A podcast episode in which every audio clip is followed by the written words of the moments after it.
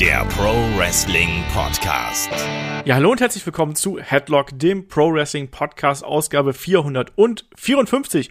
Heute mit dem Roster-Check zu All Elite Wrestling, der Roster-Check 2022. Mein Name ist Olaf Bleich, ich bin euer Host und bei mir ist der David Kloß von MannTV. Wunderschönen guten Tag, David. Hallo, seid gegrüßt. Und der Kai ist auch dabei. Wunderschönen guten Tag, Kai. Auch in dieses AEW-Thema habe ich mich reingezeckt. Fanboy. ja, genau das. Verspätet, ne? Also, nachdem ich gesagt habe, im Jahresausblick 21 werde AEW gucken und es dann nicht gemacht habe, hat sich alles nur ein bisschen nach hinten geschoben. Jetzt bin ich aber dabei. Genau das, ja. Und hier beim Roster-Check 2021, da war ja der David dabei und wir werden dann heute auch auf ein paar Dinge natürlich ansprechen und wir können dann auch darüber sprechen, wie sich die Promotion, wie sich das Roster entwickelt hat, weil David, ich glaube, so viel können wir schon mal vorwe vorwegnehmen. Also in Sachen Roster-Ausbau, Talentvielfalt hat sich da einiges getan, wenn man allein die Neuzugänge sich anschaut.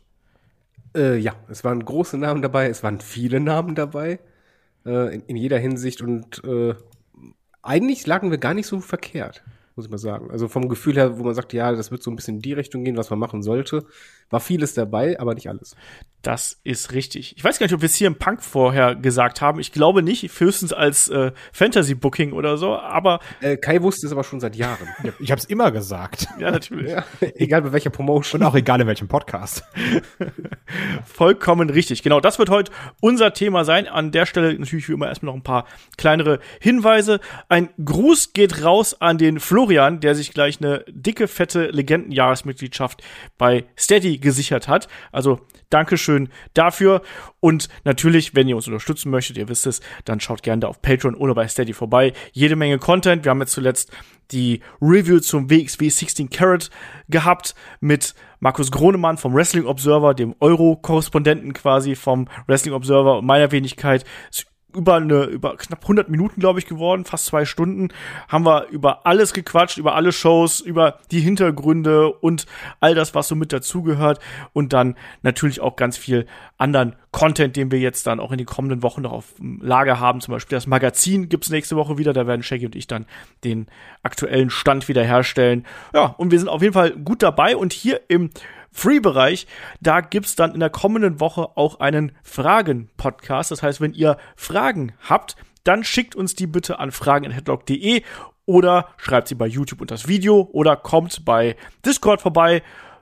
Ohnehin guter Platz, kann man gut quatschen über Gott und die Welt und über das Wrestling natürlich auch und postet da in den Fragen-Kanal eine Frage, logischerweise, mit dem Hashtag AskHeadlock, damit ich das besser finde. Und da werden wir auf jeden Fall auch noch was haben. Und als kleine Schmankerl gibt's dann hier nächste Woche im Free-Bereich auch noch als kleiner Bonus. Momentan ist ja irgendwie eine nicht ganz so geile Zeit, wenn man ehrlich ist. Wir haben uns gedacht, wir machen ein bisschen Zerstreuung. Deswegen reisen wir Mitte nächster Woche nochmal zurück in den Monday Night War. Und da geht's dann WCW Nitro gegen WWF Raw. Und es ist der legendäre Abend, als Goldberg sich den Champion-Titel von Hollywood Hulk Hogan geholt hat.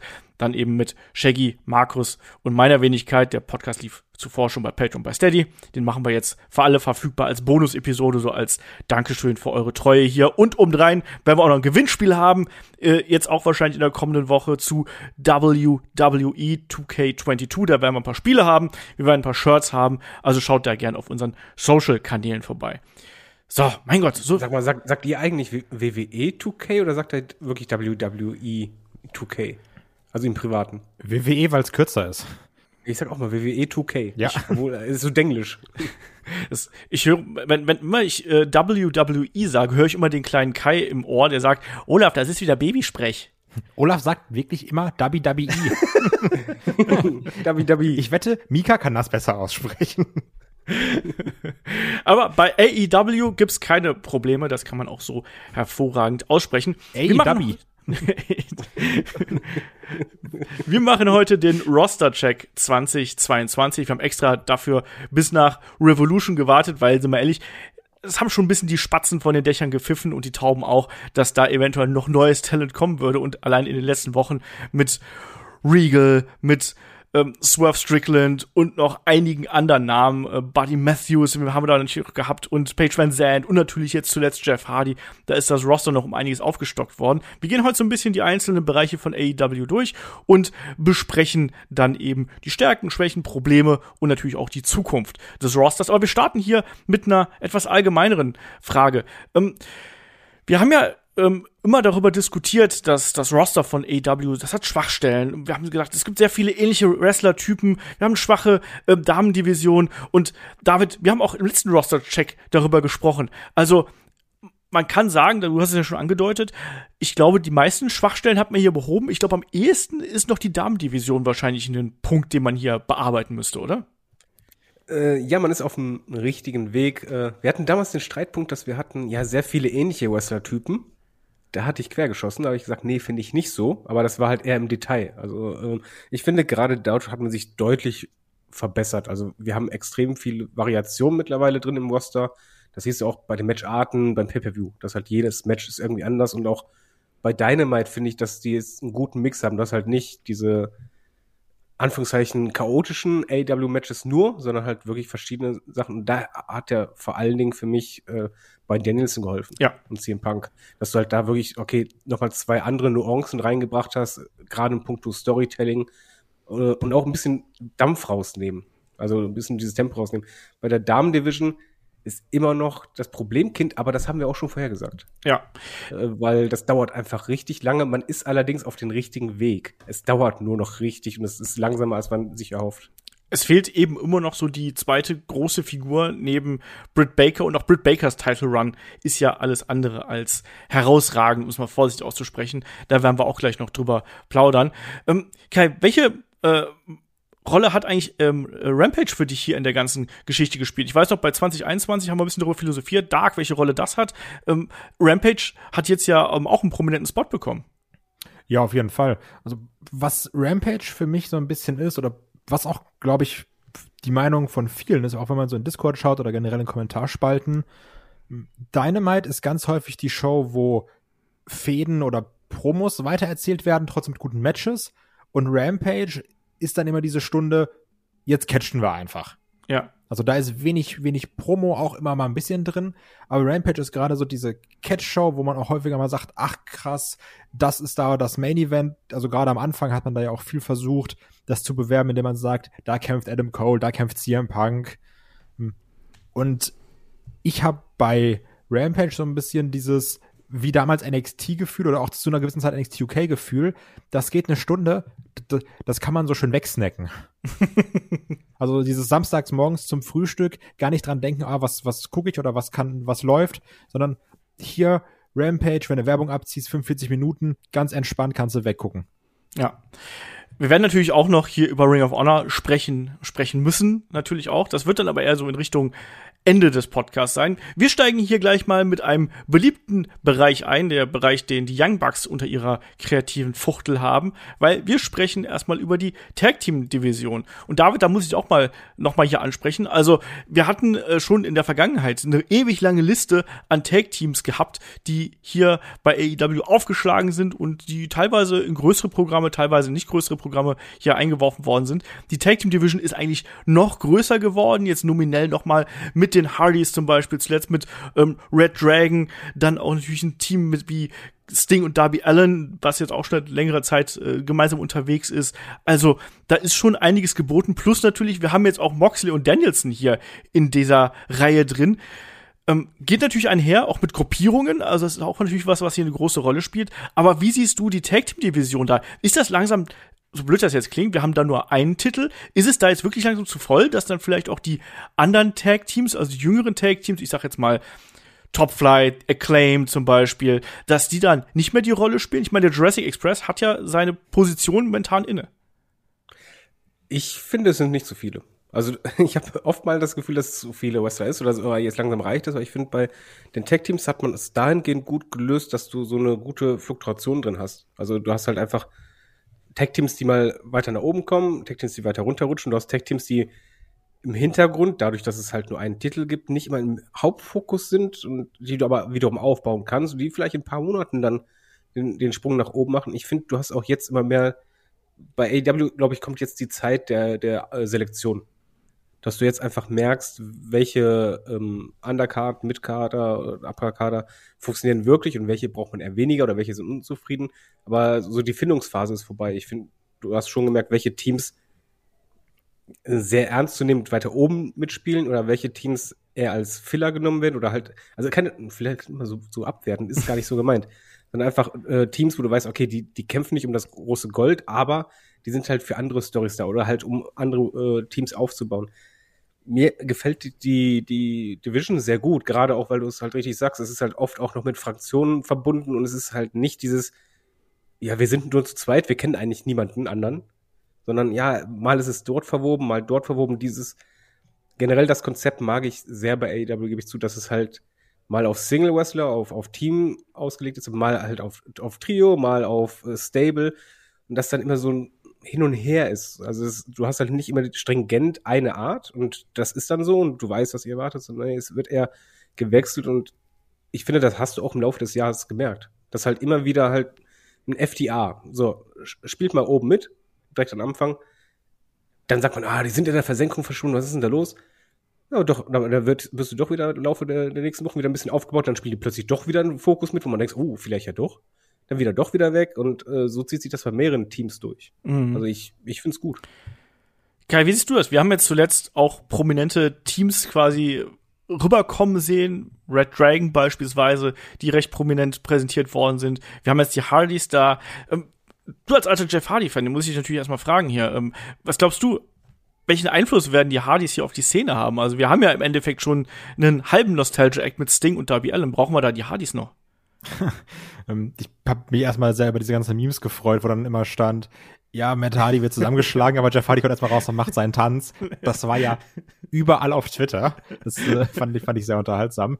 Ähm, ich glaube, und, und, und will jetzt nicht wieder so böse vergleichen klingen, WWE macht das, AW macht das, aber ich habe, um das damit vorzuverwenden, die Hoffnung, ähm, dass man hier nicht diesen Fehler macht und sagt, ey, die Hardy Boys sind da, Leute, drei Wochen, dann haben die hier die Bells.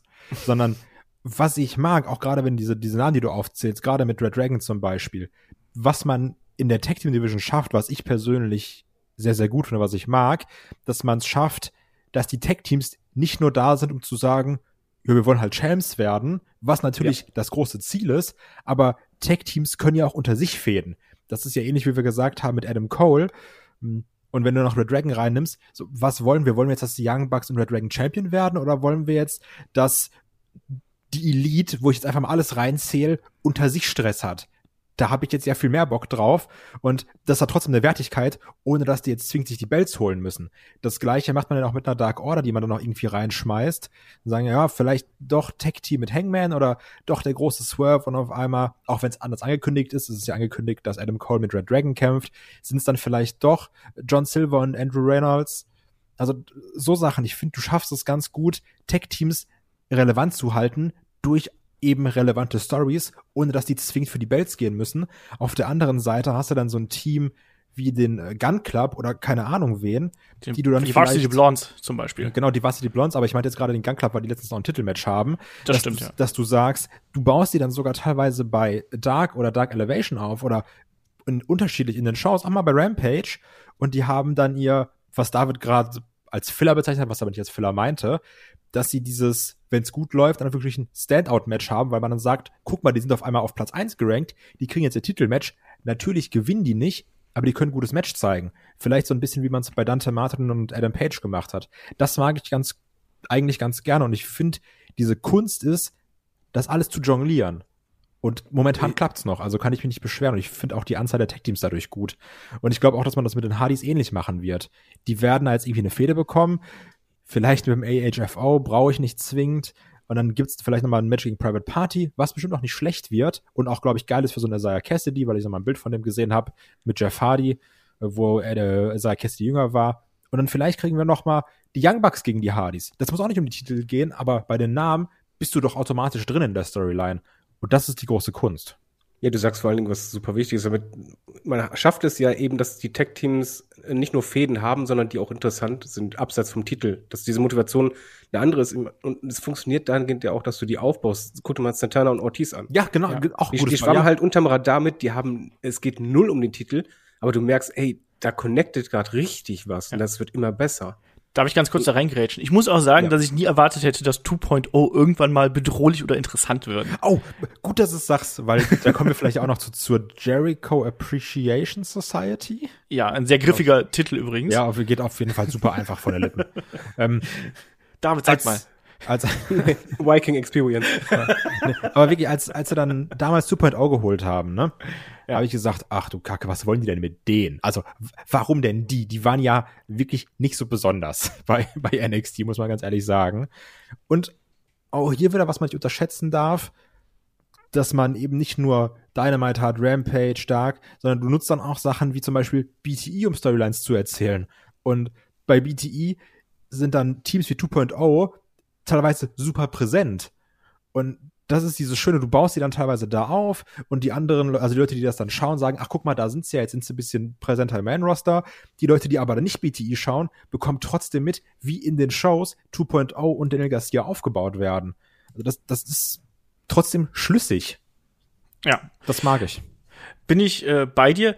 Ich muss auch sagen, dass mir diese Umwälzung quasi ganz gut gefallen hat, weil wie David schon richtig gesagt hat, ne, also davon profitieren Santana und Ortiz, davon profitiert Daniel Garcia, davon profitiert auch 2.0. Also das hat man clever gemacht und gerade diese Art und Weise, wie es eben strukturiert ist mit den Stables und dann eben, dass auch ein Take-Team quasi da eine dominante Rolle spielen kann, innerhalb der Gruppierung beziehungsweise auch eine Nebenrolle vielleicht spielen kann. Ich glaube, das macht gerade die Division äh, recht ordentlich.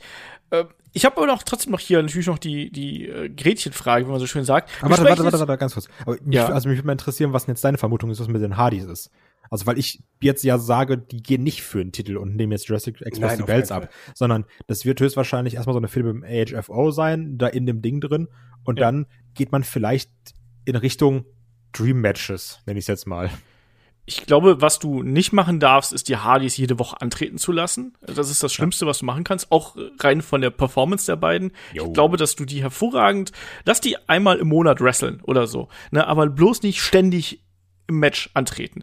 Weil ich glaube, das können die nicht mehr und das sollen die auch bei dem Stil von AEW nicht mehr, sondern die sollen schön ihre Pausen haben, die sollen Segmente haben oder irgendwas. Das muss vollkommen ausreichen. Und ich hoffe auch, dass man mit denen wirklich langsam vorgeht. Ich kann mir vorstellen, dass die irgendwann einen Take Team Title Match bekommen, aber das muss jetzt noch nicht sein. Die sollen jetzt erstmal die großen Matches noch bekommen. Klar, Young Bucks, wir haben das bei Ring of Honor gesehen, hatten wir schon alles. Aber das ist ja eine ganz andere Bühne. Da muss man ja. jetzt auch gar nicht großartig rumerzählen, sondern es ist eine andere Bühne, es ist eine andere Reichweite. Das will man doch sehen und dann soll sich das auch hochschaukeln. Dann sollen die erstmal ein normales Tag-Match haben und dann dürfen dann auch die Stipulations äh, rausgeholt werden. Und ich kann es mir nicht vorstellen, dass sie sofort um den Titel gehen, weil da wollte ich mir jetzt auch gerade zu überleiten. Ich finde, wir reden über sehr viele Tag-Teams, aber der Jurassic Express kommt ein bisschen kurz. Ich glaube, David wollte aber, bevor wir dazu kommen, noch was zu den Hardys sagen, oder? Ja, ich, ich möchte das auf keinen Fall, aber ich glaube es auch nicht. Weil das würde gar nicht zu AEW passen, was, was sie ja gemacht haben mit den Leuten, die man geholt hat, dass die nicht direkt im Title Picture sind. Selbst ein CM Punk, und ich glaube, man wird einen analogen Weg gehen, dass man sagt, komm erstmal an, aber du wirst als Attraction behandelt. Und äh, dann geht es erstmal darum, dass du eine Emotion zu den Fans noch weiter aufbaust und mal eine emotionale Story oder halt ein Match hast und dann Pay-Per-View. Jetzt einen Titel zu geben, das ist ja eben nicht das Hauptziel von jedem. Ähm, Jurassic Express ist bei mir jetzt nicht un unter ferner Liefen. Es ist einfach nur, weil man jetzt gerade ja über das Ungewöhnliche ähm, der Division gesprochen hat. Weil klassisch wäre halt, ja, es ist halt ein Titel da und alle kloppen sich um den Titel und die Motivation ist immer, ich komme raus, wir wollen ein Titelmatch. Aber das ist ja eben nicht die Hauptstärke vom Monster, sondern dass man halt beides hat. Weil ich finde, auch mit dem Titel kann es gut funktionieren. Du hast jetzt mittlerweile genug Teams, die, wenn sie rauskommen und ähm, ja diesen Anspruch erheben, dass du da was aufbauen kannst. Aber meistens ist es ja verflochten mit anderen Geschichten. Ja. Ich finde trotzdem, dass der Jurassic Express ähm, hier fast noch ein bisschen blass bleibt, weil die großen Fäden, die großen Fäden haben momentan andere, die großen interessanten Fäden. Das haben wir auch bei dem Three-Way bei Revolution gesagt, der fantastisch gewesen ist, der auch Jurassic Express geholfen hat. Aber im Vorfeld hat man eigentlich gedacht, ja gut, die sind so das dritte Rad am Wagen, ein vergoldetes Rad mit ein bisschen Bling dran und schön bellt, aber eben dann doch das dritte Rad, ähm, fünfte Rad heißt es eigentlich auch, ne? Naja. Kann ich da mal richtig reingrätschen? Grätsch mal da rein wie Jürgen Kohler damals. Ich, ich, da kommt wieder jetzt ein bisschen, bisschen Fanboy-Gerede rein. Ich finde, das ist aber auch normales Verhalten, was ich von AEW mittlerweile kenne. Egal bei welchem Titel, dass es immer die Momente gab oder die Phasen gab, wo der Titel halt nicht die beste Story hat, was nicht unbedingt daran lag, dass er super schlecht prominent äh, dargestellt wurde, sondern dass es einfach andere Stories gab, die mehr gezündet haben. Aber genauso gut kannst du schnell umdrehen. Weil ich finde, gerade Jurassic, Jurassic Express mit Jungle Boy, der ja auch mal eine andere Seite im Laufe der letzten zwölf Monate von sich gezeigt hat. Das geht sehr, sehr schnell. Und dann hängen wir hier so, ja, aber hm, da zündet es nicht so wie bei woanders. Und dann kommt auf einmal diese eine Fehde, bumm. Mhm. Und die funktioniert sofort. Aber ich will halt einfach nur sagen, ich kenne das von AEW, das ist Stärke und Schwäche. Ich weiß nicht, ich sehe es neutral, aber es ist einfach bekannt, weil ich das sehr oft bei allen Varianten hatte. Ja, das stimmt schon. Das stimmt schon, bis zum gewissen Grade. Ähm, ich wollte hier noch mal ganz kurz zum Abschluss hier unser äh, Gruselkabinett ansprechen. Ne? Was ist denn eigentlich mit Death Triangle und dem House of Black? Also, das sind ja auch Teams, die gerade auch vom Charakter her und vom Look her schon ein bisschen außer Art schlagen, sage ich mal. Das House of Black, ja wirklich komplett neu formiert. Malachi Black letztes Jahr dazu kommt, Brody King, ähm, Buddy Matthews in diesem Jahr dazu kommt, Death Triangle momentan ein bisschen dezimiert durch die unfassbar ekelhafte Verletzung von Ray Phoenix. Ich bin gespannt, wann wir den wiedersehen werden. Aber wir haben den, ja, Wechsel von äh, Penta zu Penta Oscuro gesehen, inklusive natürlich wunderschöner äh, Ansage und allem drum und dran Inszenierung. Hm. Ja, plus dann eben, wir haben Eric Redbeard jetzt gesehen, also Pack mit seinen verbundenen Augen, nachdem er den Mist abbekommen hat. Kai, wie siehst du das? Also was ist da die, die Zukunft von diesen äh, Gruppierungen? Vielleicht, wir können auch noch Sting und Darby Allen mit reinnehmen. Die sind ja eigentlich auch so ein bisschen stark durch das Gimmick geprägt. Also das kann ich jetzt aber auch nur subjektiv beantworten, weil ich persönlich brauche nicht das Death Triangle. Ich persönlich hätte lieber die Lucha Bros. Gib mir wieder Penta und Ray Phoenix, dann ist gut. Ne? Ich nehme auch den Pentagon äh, Serum Jedo. Also ich brauche auch nicht Penta Oscuro die beiden zusammen hat mir bisher immer Spaß gemacht. Und beim House of Black, da bin ich persönlich auch einfach kein Fan von. Also, ich sehe in Alistair Black super gerne im Ring und ich sehe auch in Buddy äh, Matthews gerne im Ring, also besonders zusammen auch, hat man jetzt ja gesehen in der Kickoff-Show, wie gut das war. Ich bin immer noch kein Fan von Brody King. Ich glaube, ich werde auch kein Fan mehr von Brody King werden, weil der mir absolut nix gibt. Und deswegen brauche ich die jetzt auch nicht irgendwo im Titel geschehen.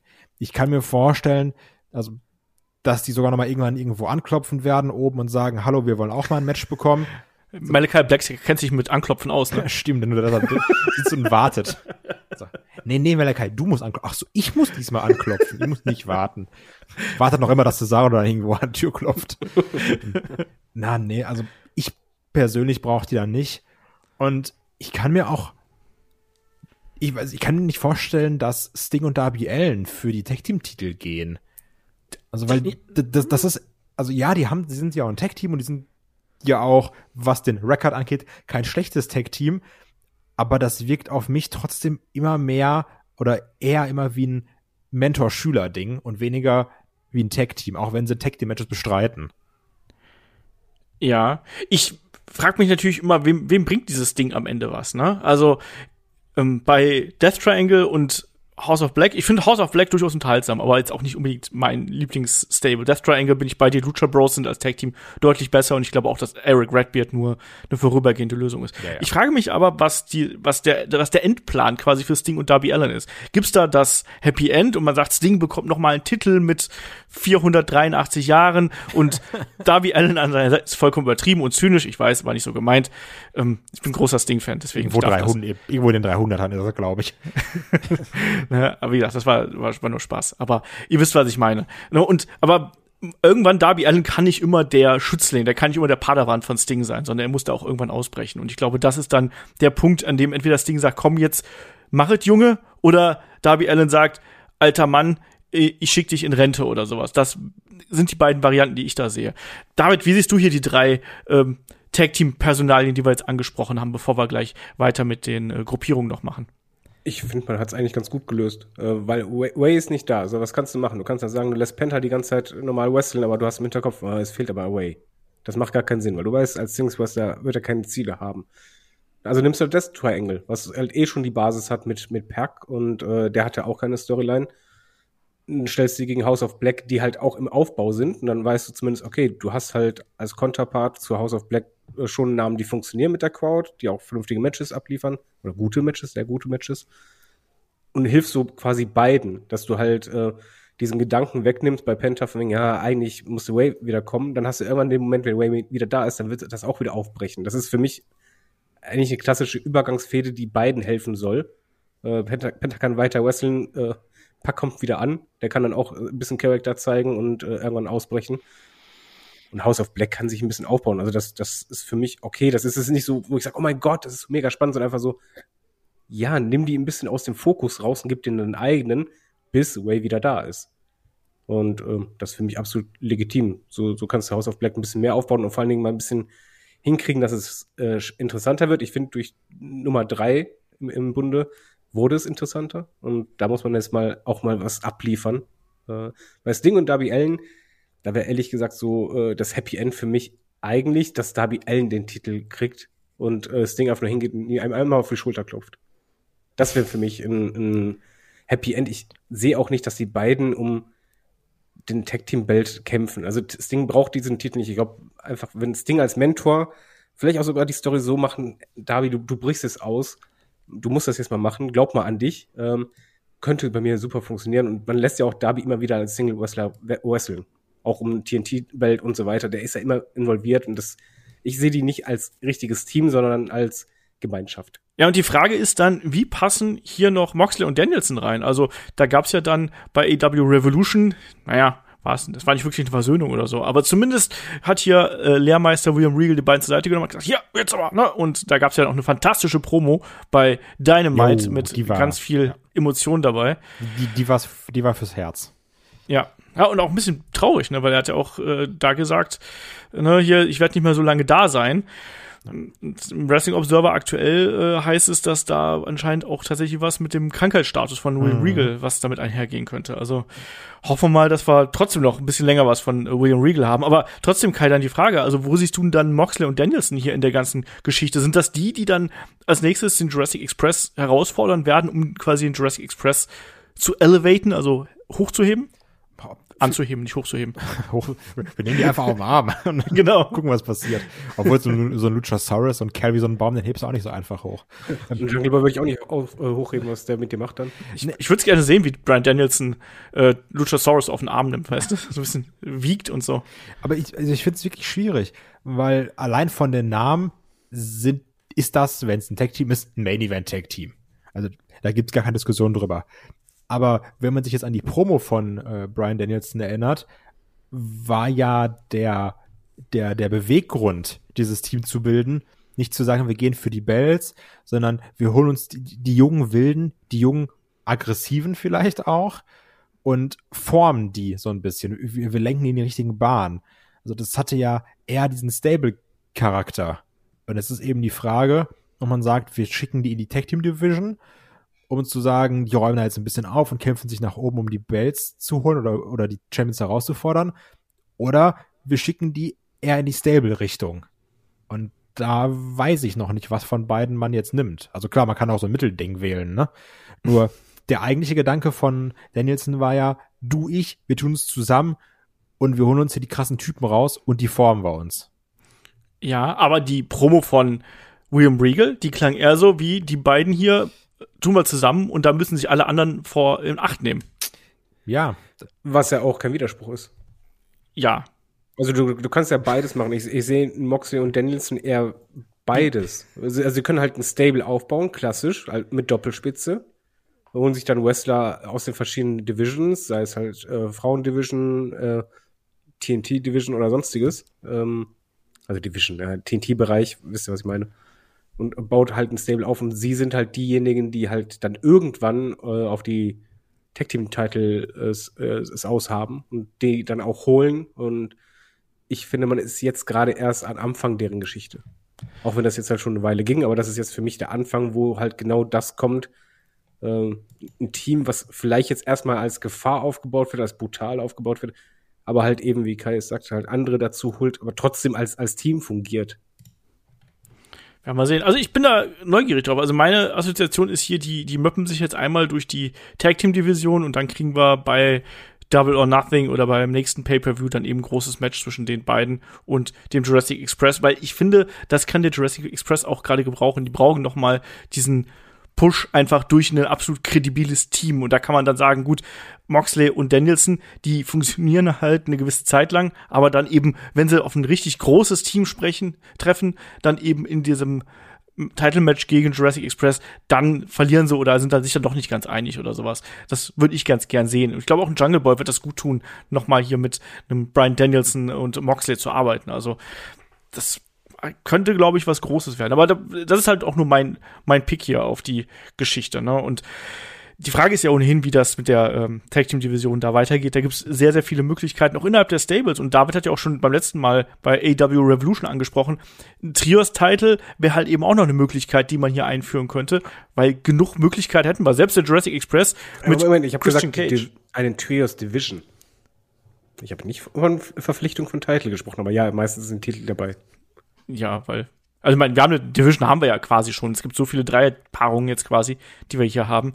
Ähm, das kann man durchaus schon machen, ne? aber ich sehe es auch so, dass man dann auch, glaube ich, einen Titel haben sollte. Es ist auf jeden Fall auffallend, dass AEW sehr auf diese Dreierkonstellation äh, geht. Genau. Ja, Dreier oder Fünfer. Also, also wenn das ja. so, die, die krummen Zahlen sind, immer Fünfer, dann eher, wenn du dann noch die anderen Divisionen mit reinnimmst. Und übrigens, wenn du ein Stable hast, von wegen neben Moxley und ähm, Brian Danielson, und du willst eine Dame mal da drin haben. Das wäre ja vielleicht auch mal was ganz Cooles. Ich hätte ja Leila Hirsch Yes! Genau das, ja. Weil äh, so wie ihr Aufbau ist, äh, mit diesem brutalen und dazu halt noch Matten-Wrestling, ja. ja, gibt da Danielson nebendran, da geht da was. Ja. Genau, das war. Wir verstehen uns, weißt du? Nach fünf Jahren endlich ist okay. Ja, so langsam. langsam wird's. Aber vielleicht ist mir mal irgendwann, irgendwann sympathisch, aber das dauert noch. Das ist vielleicht so ab zehn Jahren oder so, ne? Sagen wir auch mit mal Hallo zueinander. genau. Ähm, aber dann sind wir eigentlich am ganz guten äh, Punkt hier angekommen. Nämlich dann sind wir bei der Damendivision, würde ich sagen. Außer ihr wollt noch äh, was zu Stables, Tag Teams, Gruppierungen sagen. Nee. David? Nein. Gut, kommen wir zu der Damendivision. Da haben wir natürlich zwei Bells. Wir haben natürlich Britt Baker als Champion und eben Jade Cargill als TBS Champion. Fangen wir vielleicht beim TBS-Titel an. David, und ich weiß, du warst ein großer Fan von dem Turnier und äh, jetzt inzwischen mit Jade Cargill hier vorne weg. Wir sagen immer, klar, unerfahren, aber Star Appeal. Ähm, wie wichtig ist der TBS-Titel für die Damendivision und wen siehst du ja zukünftig noch als Contender für Jade Cargill? Ähm, er ist auf jeden Fall erstmal Jades Titel. Also es geht vor allen Dingen um, um sie an Anfang und sie prägt diesen Titel. Das finde ich auch absolut okay und gut, gerade weil sie halt ähm, als diese Übermacht dargestellt und aufgebaut wird. Umso schöner wird dann halt der Fall sein. Und das wird dann halt äh, entsprechend wertig sein. Ich finde, es war wichtig, dass man den Titel reingebracht hat. Eben weil viele Wrestlerinnen noch nicht bereit sind für den Main-Spot äh, und dort auch nicht bestehen würden oder nicht als gleichwertig angesehen werden, was wir immer noch sehen, was ja das Hauptproblem ist. Und an den TBS-Titel kann man äh, halt wachsen oder halt wieder Standing neu erarbeiten. Ich möchte immer noch sehen, dass Jade, nachdem die jetzt ein paar Matches hatte und dann noch ein bisschen was weitergeht, dass so, ja, ich hätte gerne wirklich Hikaru Shida als ihre Gegnerin. Die ist für mich halt gefühlt erstmal aus dem Main-Event-Bereich komplett raus, aber der TBS fühlt sich für mich richtig an bei ihr. Mhm. Und äh, ich, ich finde ich finde es richtig, dass man den Titel eingeführt hat, äh, obwohl man ja nicht unendlich viele Frauen hat, aber der hilft einfach genau deshalb, weil das Hauptproblem ist einfach, du hast viele Wrestlerinnen, auch die sich verbessern, muss man ehrlich sagen, zumindest die meisten. Aber die einfach immer noch diese, dieser Sprung zum Haupttitel ist für mich einfach noch ein ganz, ganz großer. Das, da fehlt jedes, äh, einfach zu viel. Das ist auch ein Problem, was ich innerhalb des Rosters sehe. Ich sehe wenig Damen, die wirklich da nach ganz oben hingehören. Auch wenn man jetzt sagen kann, natürlich, also sind wir ehrlich, der Titelverlust von Britt Baker, der steht wahrscheinlich jetzt kurz bevor. Wir haben das Cage-Match gegen Thunder Rosa. Ich glaube, da muss man jetzt kein Prophet sein, dass da die Chance relativ groß ist, dass er den Titel wechseln kann. Trotzdem ähm, sehe ich da ein großes Gefälle. Ich habe vielleicht auch noch eine Serena Deep dann mit dabei. Ja, ja. die baut man gerade dafür auf. Ja, ähm, Ruby Soho, ähm, vielleicht auch in Zukunft irgendwann mal, aber ich finde, da hat man auch nicht den richtigen Weg gegangen. Klar, Britt Baker, Jamie Hater, auch das natürlich durch den Split dann eventuell. Vielleicht sagt Britt Baker dann, wenn sie den Titel verliert, so, ey, Jamie, ist deine Schuld und dann ergibt sich daraus irgendwas. Ich, ich finde Jamie Hater so langweilig, ne? Ich, ich weiß, viele mögen die, aber ich, ich, ich kann halt der gar nichts abgewinnen. Ich glaube, das kommt noch. Also die hat durchaus äh, in der Vergangenheit gezeigt, dass die mehr kann als das, was sie bis jetzt bei äh, AEW gezeigt hat, auch mehr Persönlichkeit. Und ich glaube, das ist, das, das kann noch kommen, aber das muss auch kommen, damit die als Einzelwrestlerin funktioniert.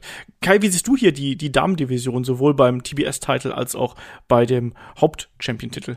Also ganz wichtig, also ich sehe auch Serena Deep irgendwo weiter oben in Titelbereichen also vielleicht auch im, im, im TBS-Champion-Bereich, weil die baut man ja gerade sehr konsequent auf.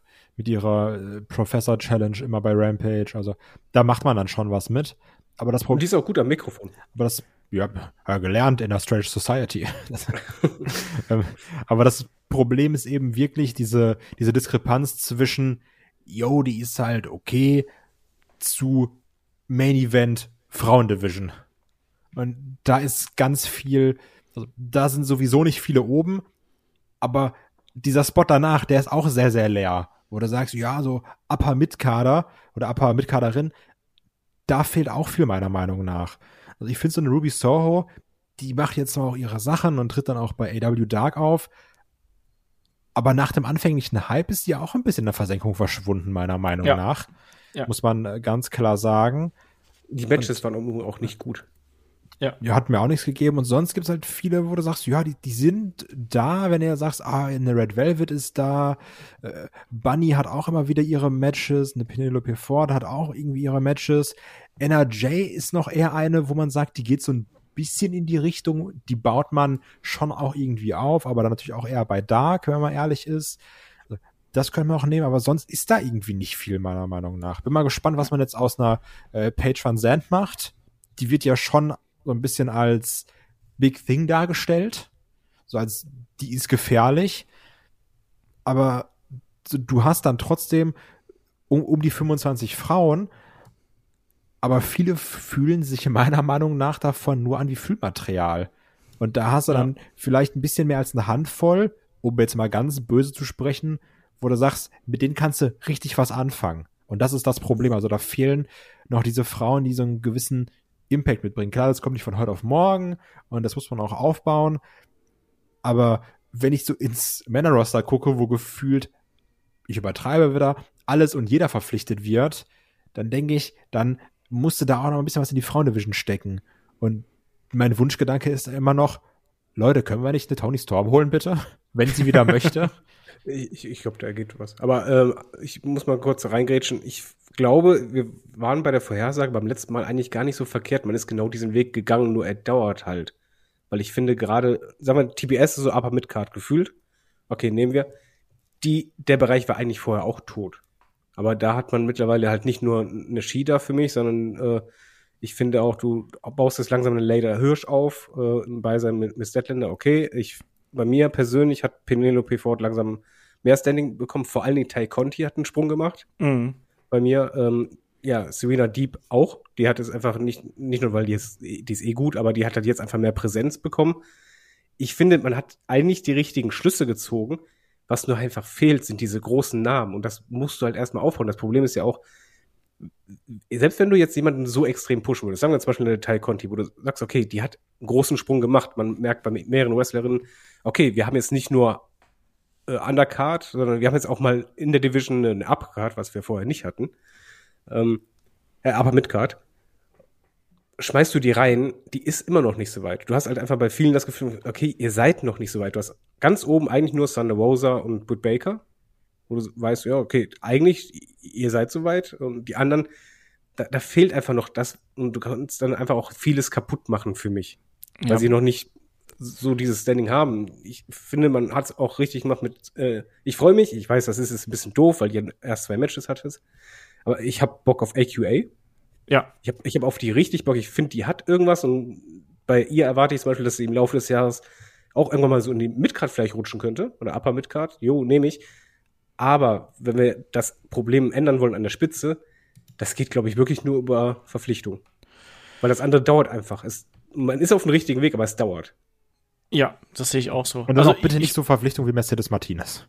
Nein, nein, ja. es, es, muss halt, wenn eine richtige Verpflichtung, eine Stone, Tony Storm oder äh, ihr kennt der Ring of Honor, gibt's da halt eine große Frauendivision. Ich kenne mich da nicht aus. Äh, Ring of Honor hat eine, eine große äh, Frauendivision, das auf jeden Fall, aber eben ähm, da muss man auch mal sehen, wie man da noch äh, verpflichten kann. Ne? Ähm, also ich möchte übrigens hier noch mal ganz kurz ähm, Hikaru Shida nicht ganz so ähm, in, in die Midcard schieben, weil ich finde, dass Hikaru Shida auch absolut in den Main Event eigentlich gehört, ne? weil die ist eben ehemalige Titelträgerin und die kann auch die entsprechenden ähm, Leistungen abrufen und deswegen fände ich das da ganz spannend und wenn es Ring of Honor Talent angeht, ja, muss man mal schauen, ne? Also die äh, Roxy hat ja wahrscheinlich bei WWE unterschrieben. Da muss man dann mal sehen, ob die da wirklich landet. Ansonsten wäre die natürlich eine super Kandidatin gewesen, die man hier hätte verpflichten können. Ähm, auch die, auch aus der Zusammenarbeit mit Impact zum Beispiel hätte man meiner Meinung nach mehr machen müssen, als man das dann tatsächlich getan hat. Ähm, aber ansonsten ist bei Ring of Honor ja sind ein paar Namen noch dabei, die man da äh, äh, nennen könnte, aber die sind in meinen Augen auch nicht ganz so weit. Also jemand, der vom Look natürlich da mit reinspielt, ist äh, Max the Impaler. Also die ist crazy vom Look her und auf jeden Fall jemand, auf die man da äh, achten könnte. Session Moth Martina sehe ich auch nicht so ganz äh, da in dem in dem Bereich. Hat dieser gecatcht und, bei AW Dark? Genau, ich könnte mir eine Trish Adora könnte ich mir noch vorstellen, dass die mit dabei ist. Sumi Sakai weiß ich nicht, Trish Adora ist halt noch so ein Name, der mir da immer in den, in den Sinn kommt. Aber äh, es ist, es ist ein bisschen vertrackt hier in der ganzen Geschichte, gerade wenn man äh, da in die oberen Kartregionen geht. Das bleibt nach wie vor eine Baustelle und ich glaube, damit kann man diesen Bereich auch fast schon abschließen. Also bloß kein Tag Team Title oder sonst irgendwas für die Damendivision mhm. bitte, ne? Also das, das will ich überhaupt nicht haben. Ähm, Kai, möchtest du noch was zur Damm-Riege äh, sagen? Nee, ihr habt das gesagt. Was, also ja. Nee, David, möchtest du noch was ergänzen? Mm, nö. Man, man hat zumindest geschafft, dass man jetzt ähm, deutlich mehr Stories drin hat. Ach, übrigens, neben, neben Tony Storm wünsche ich mir auch eine Ember Moon alias Athena. Also die ist auch noch. Ja, die würde ich auch oh direkt Gott, nehmen. Nimm ja. beide, dann hast du direkt zwei, zwei Kandidatinnen für oben. Würde ich mir auch auf jeden aber, Fall wünschen. Man muss aber auch. nee, Nicht zu so viel Euphorie hier, ja? Nee, wenn ich mir auch auf jeden Fall wünschen würde, wäre eine Naya Jax. die hasse ich. ich hasse dich jetzt auch. Ich habe kurz Angst gehabt. Nee. So, nein, vielleicht weiß er was, was ich nicht weiß. Nee, also, nee, die ähm, wünsche ich mir auf gar keinen Fall. Man muss aber auch sagen, im Gegensatz zu den Männern, es ist ja auch, sehen wir jetzt gerade, ich meine, Olf kennt ja hier gefühlt äh, jede Wrestlerin der Welt. Der Markt gibt ja auch jetzt nicht so viele her, ja. wo du sagst, ey, der, äh, der Big Man, äh, beziehungsweise die Big Women äh, vom Namen her ist äh, Free Agent, ist ja jetzt nicht so der Fall. Nee, das ist ja das ist eben gerade das Problem, ne? Klar, du kannst natürlich noch irgendwie gucken, ob du jemanden wie eine Mickey James würde zum Beispiel äh, AW helfen, glaube ich. Allein damit sie mit den, mit den äh, jüngeren Namen arbeiten könnte. Eben auch eine Diona Perazzo könnte da weiterhelfen. Aber die sind halt bei Impact unter Vertrag, ne? Und das ist wiederum der Punkt, wo ich sage, nee, da haben sie halt eben auch eine Chance verpasst, da ein bisschen mehr draus zu machen. Hätte man probieren können, hat man aber nicht gemacht. Und ansonsten, ja, äh, die, die da, da muss man sagen, wenn man diesen Vergleich zieht mit WWE, da ist WWE halt eben einfach ein bisschen weiter. Ne? Sowohl was die Rekrutierung angeht, dass man da Leute wie zum Beispiel eine Bianca Belair äh, aus anderen Sportarten quasi gesigned hat und das erkannt hat. Ich würde auch eine Jordan Grace nehmen, sage ich ganz ehrlich, bei, bei AEW. Aber die sind halt eben alle verpflichtet. Und da ist, die kann ich ne? absolut nicht leiden. Ich finde Jordan Grace super. Ich, auch die Tasha Steels wäre auch gut. Also da auch da, selbst, ich finde selbst, selbst Impact hat in meinen Augen eine homogenere Damendivision als ähm, AEW das hat. Ähm, aber es ist ein Streitthema auf jeden Fall. Aber trotzdem, also da ist WWE mit den großen Namen, gerade was so die Main Event Riege angeht, egal ob es jetzt ein Charlotte, ein Becky oder eben Bianca ist oder äh, Sasha Banks, da ist man einfach weiter. Was natürlich da auch zulasten der Damen gegangen ist, die da drunter sind, wo dann eben auch äh, es ein bisschen dünn wird, wenn man ehrlich ist. Aber lass uns doch jetzt mal hier in die ähm, Männer-Singles-Division eintauchen. Und äh, David, glaube ich, hat es gerade schon angesprochen, oder Kai auch. Also so gefühlt hat man also ich finde so die, diese klassische Undercard, wo man sagt so, okay, die haben eben gar keine Chance, die gibt's eigentlich gar nicht. Und das hatten wir beim letzten Mal schon, sondern man hat einfach, wie ich finde, eine sehr breite Midcard, die man auch im Zweifelsfall durch diesen Win-Loss-Ratio und auch durch schnelle Pushes ähm, in Titelregionen pushen kann. Wir haben es jetzt bei Scorpio Sky gesehen. Ich meine, der ist jetzt schon lange unbegeschlagen, muss man sagen, aber er hat jetzt auch nicht so die aller, aller prominenteste Rolle gespielt und schwuppsdiwupps ist er auf einmal TNT-Champion Kai. Also da hat man dann doch schon man hat hier die Möglichkeiten bei äh, AEW, weil man einfach so breit aufgestellt ist, oder? Ja, auf jeden Fall.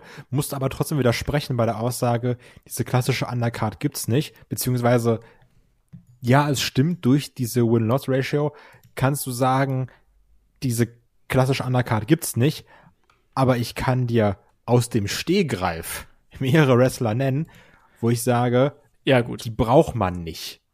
Und das ist natürlich auch alles subjektiv, aber es gibt ja viele Namen, was heißt, die, die müssen nicht mehr da sein, egal ob sie jetzt catchen oder nicht, ne? Also jetzt hier auch mit dem ähm, Angelico zum Beispiel ist einer der Namen ich weiß gerade ehrlich gesagt gar nicht mehr, was ein Kip Saban macht, der war auch mal präsent. Was, was, heißt, die brauchst du nicht? So kann man eher sagen, wo du weißt, der, diejenigen werden nie was reißen. Nee, nicht mal das. Also die werden also bestimmt auch mal irgendwie ihre Matches bekommen, ne, dass man damit was macht. Aber ich weiß auch gar nicht, was macht ein Kip Saban eigentlich? Also der war ja mal super, ist der verletzt oder? Der war lange Zeit verletzt. Ich weiß ja. nicht genau, wie jetzt der aktuelle Stand gerade ist, aber der hatte sich schwer verletzt und ist operiert worden. Also auch ein Joey Janella, ist auch eine Frage, ob man den jetzt noch zwingend braucht. Ähm, warum man. Der läuft ja aus, oder nicht, der Vertrag? Ja. Gut, warum man bei einem Brian Cage die Option gezogen hat, verstehe ich persönlich auch nicht. Nach dem ganzen Hin und Her, der dann da war, sind, das ist jetzt ganz, ganz persönlich, ne? Also deswegen, das nicht für voll auch. Ich, ich, per, ich Kai verstehe auch nicht, warum man Miro bis 2026 verlängert.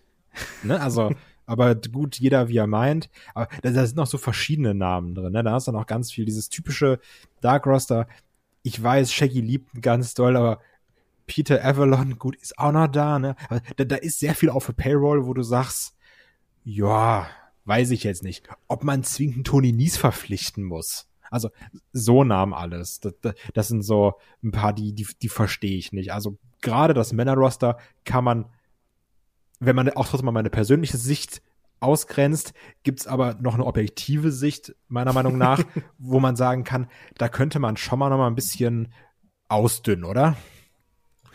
Ja, die, die Frage ist halt, wo, wofür du Leute brauchst. Was auf jeden Fall bei AEW der Fall ist, dass du das Verhältnis zwischen ähm, Undercard und Midcard ist halt ganz anders als ähm, bei WWE beispielsweise, finde ich. Du hast halt eine extrem große Midcard, du hast aber, für mich ist trotzdem eine Undercard vorhanden. Allerdings wird das halt ein bisschen anders eingesetzt. Also du hast halt für mich, Undercard ist für mich so die klassischen Dark-Leute. Genau, aber die siehst du halt auch weniger ja. als bei, also bei Raw siehst du die Undercard mehr als bei AW, finde ich. Genau, und ja. ich, ich frage mich halt, beziehungsweise ich, ich sehe dann eine andere Motivation, warum du diese Leute holst, ähm, weil man hat halt kein Performance Center. Für mich ist Dark ein bisschen das, das Live-Performance Center. Ja.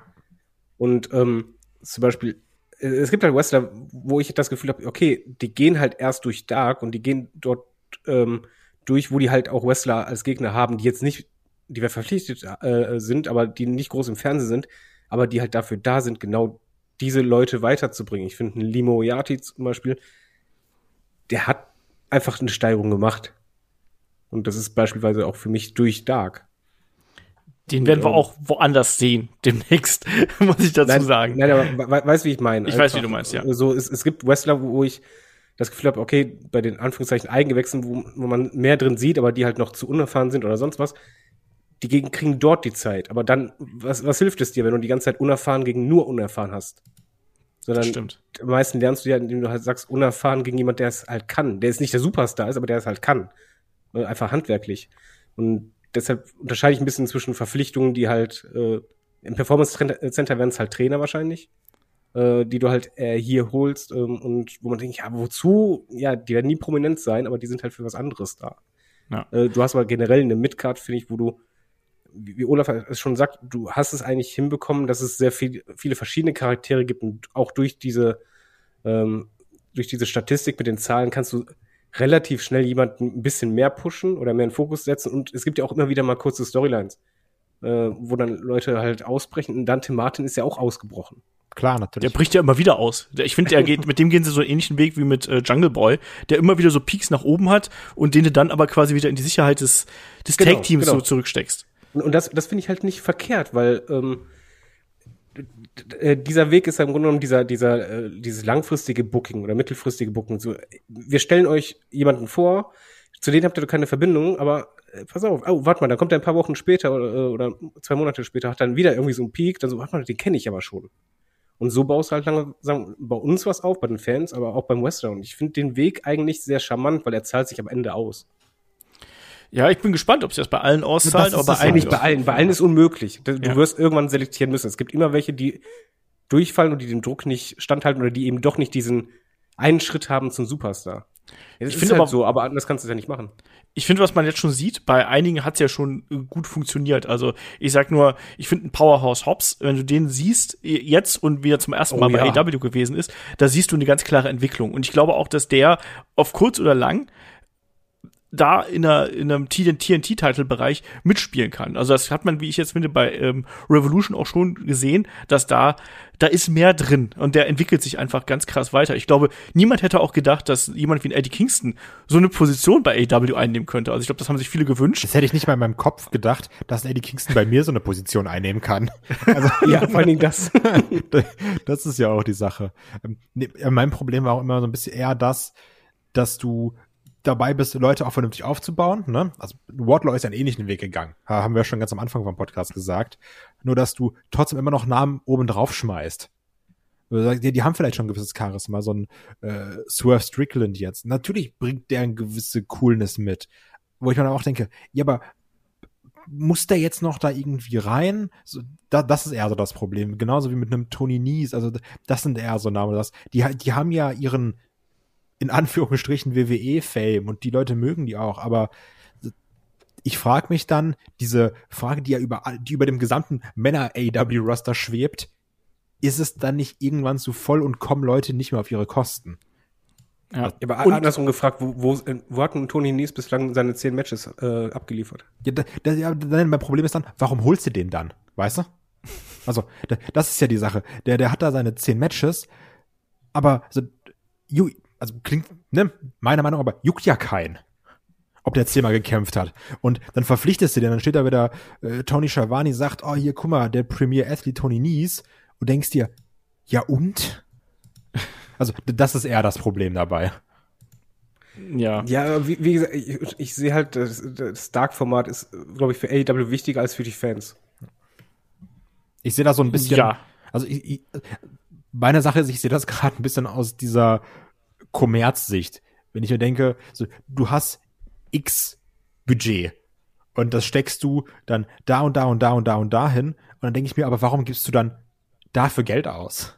Das, das ist gerade so der Gedanke bei mir dahinter. Ja, aber äh, das ist ja eine Frage des, des Konzeptes. Klar, klar, ähm, das heißt, heißt es nicht, dass es super ist, aber du kannst halt, du hast die Variante, du gibst halt Geld für einen Superstar aus oder du gibst halt äh, Geld für welche aus, wo du denkst, die machen andere besser. Und am Ende haben wir halt äh, mit, mit einem langen Atem nach zwei Jahren irgendwie drei, vier, fünf, sechs Ab mit der Karte oder, oder Upperkarte oder mit Main Eventer. Ja, klar, natürlich. Das ist halt die Frage, ich weiß, ich weiß es nicht, wie AEW vorgeht, aber für mich fühlt es sich halt so an, als wenn man diesen Weg geht, wie beim Fußball, wie bei Eintracht Frankfurt halt. Man, man holt halt viele günstige, du weißt, es fallen immer welche durch aber ein paar kommen doch durch. Und im Endeffekt hast du dann doch mehr Stammspieler, als wenn du äh, für die ganze Kohle einen guten geholt hättest. Klar.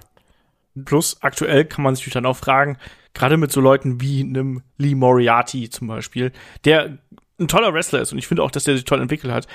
Aber vielleicht, wenn man dann Ring of Honor weiter betreiben möchte, ist er auch jemand, der da an der Forefront, also ganz vorne mitlaufen kann und die Brand repräsentieren kann und dadurch auch quasi in einem Core-Bereich der Zielgruppe Pluspunkte sammeln kann und dann zurückkommt zu, zu AW ins Hauptprogramm und dann auf einmal ein deutlich größerer Star ist, als er das vorher gewesen ist. Ja, klar. Also, da, also, also gerade das, das, ist halt. Ja, also gerade Ring of Honor sehe ich als sehr, sehr wichtig. Das hatten wir auch damals in dem Video gesagt, was wir gemacht haben, ne? Und mir geht's dann eher darum, dann, dann kriegst du auch so ein Captain Sean Dean und bist dir, ja, aber warum bist du jetzt hier? Also, also ne, das klingt alles ganz fies und das ist auch gar nicht so fies gemeint, ne? Ja, dann bist du, also, und natürlich, du brauchst ja auch Leute, die dann bei Dark von Wardlaw in die Matte gepowerbombt werden, damit er seine zehn Sieger aufbauen kann. Das verstehe ich ja auch alles. Nur, ja. es ist eben manchmal komisch, dieses immer noch mehr drauf, immer noch und den und den und den und den noch holen. Genau, da haben wir uns ja auch gefragt, so, braucht man jetzt unbedingt einen Ethan Page zum Beispiel und so. Aber ich finde, für die meisten hat man da dann doch schon, also für die etwas prominenteren Neuverpflichtungen, da hat man dann schon so seine Rolle gefunden. Also bei Miro bin ich übrigens bei dir, Kai. Also warum man den jetzt so ewig lang verpflichtet hat, weiß ich auch nicht genau. Zum Beispiel auch, weiß ich nicht genau, warum man Paul White verpflichtet hat für die paar Matches, die er bestritten hat. Keine Ahnung. Also wahrscheinlich hinter den Kulissen PR oder sonst irgendwas wird er wahrscheinlich gut funktionieren. Ich aber ich, PR. ja, ja, kann, kann ich dann auch verstehen, aber trotzdem, lass ich mal so dahingestellt. Ähm, und da gibt's halt ein paar auf jeden Fall von, wenn ich so durchs Roster gehe, ne? Also, ja, ja, eben. So gefühlt, also ich scroll mich gerade die ganze Zeit durchs Roster und jedes Mal fällt mir ein neuer Name ein, wo ich sage, warum ist der eigentlich da? Also, das, ähm, also es wäre aber auch ein komisches. Also ich bin ja bei euch, ich bin ja auch kein, kein Fan davon, von den ganzen weiteren Verpflichtungen, weil ich finde, das Roster ist gut genug. Aber es wäre komisch, das hast du in jeder Teamsportart oder sonst was, wenn du halt durch den Roster gehst und sagst, alle sind ideal und alle haben äh, Grund da zu sein. Ich, also für mich persönlich, von ja, voll fett, ja, nochmal. Das, das wäre komisch. Aber ich finde gerade, man hat ja super viele große Namen verpflichtet äh, in den letzten Monaten bzw. Jahr. Ja. Die Quote ist gar nicht so verkehrt. Man hat auf jeden Fall welche, die halt vollkommen durchs Raster gefallen sind, wo man dachte, uh, da ist aber mehr drin oder wo man das immer noch denkt. Äh, und bei anderen hat man das halt komplett gefunden. Man selbst, ich gebe zu, bei CM Punk zum Beispiel als größten Namen. Ja, ich weiß, Olf sagt jetzt, nein, Brian Dennison ist der größte Name. Die weiß. Nee. Ich finde bei CM Punk zum Beispiel, da kam bei mir auch kurz die Sorge auf, wegen so, oh, geht da jetzt schon die Luft raus, aber ich finde, äh, gerade durch diese, dieses langsame, jetzt, er hat komplett sein, sein Standing da gefunden. Also ich muss sagen. Brian Dennison hatte das direkt und äh, es, es zündet nicht bei jedem und ey, manche, ich sag nur Andrade, sind komplett durchgefallen. Übrigens, aber das, die Quote ist nicht so schlecht. Das, was du bei Punk hattest, hatte ich lange Zeit bei Adam Cole. Dass ich dachte, oh, irgendwie geht der jetzt da auch komplett unter. Ja, ich, ich glaube, was, was ich oft habe noch, da, das ist jetzt nicht von wegen so WWE ist doof, AEW super oder umgekehrt, sondern es ist einfach, ich bin gewohnt als Zuschauer, dass es schnell gehen muss. Und äh, wenn jemand verpflichtet wird, dann kommt nicht nur ein Bumm, sondern der hat direkt den Fokus schlechthin drauf. Und bei AEW muss ich mich, obwohl ich die seit Anfang an gucke, immer noch daran gewöhnen, dass es oft so ist, dass etwas passiert, aber der große Plan, der, der kommt erst ein paar Monate später, erst dann wird es wirklich losgehen. Weil man genau. selten es so macht, dass man zeitgleich alle Sachen, also ich meine, es kamen drei Leute auf einmal und eigentlich ist es typisch AEW, dass sie halt nicht sagen, alle drei zünden auf einmal die großen Stories, sondern nee, warte mal, wir stellen erst den Fokus darauf, darauf und der andere kommt hinterher, so wie man halt Dynamite und Rampage ja auch immer wieder macht, beziehungsweise halt diese zwei Wochenwechsel mit den Fäden und Co. und den Highlights. Das ist halt typisch AEW, man muss sich dran gewöhnen. Ja, deswegen auch zum Beispiel bei Keith Lee, wo jetzt ja schon einige auch sagen so, boah, also das ist schon ein bisschen unspektakulär, was man gerade mit ihm angestellt hat. So ja, ist ist es auch, muss man sagen. Aber ich glaube, das ist halt eben die Taktik von AEW, dass man erstmal abwartet und guckt, was man mit dem wirklich machen kann, um dann den Spot wirklich auszunutzen. Auch da bin ich neugierig, wo man mit dem da hingeht. Aber für den Moment äh, also finde ich, es gab trotzdem ein paar Personalien, wo man sagen kann, okay, das hat nicht funktioniert. Also Leo Rush lasse ich jetzt mal außen vor. Denn, ja, das, das hat ja aus mehreren Gründen ähm, nicht funktioniert. Ähm, Andrade ist, glaube ich, nach wie vor, glaube ich, der, der größte Flop vom Namen her, den, wo, den man getätigt hat. Ähm, den wir jetzt auch, schon in verschiedenen... Malachi Black. Da, wo, ja. wo, wo, wo man jetzt quasi repariert für mich, aber immer noch ganz, ganz weit von dem Potenzial weg ist, was ich sehe. Ja.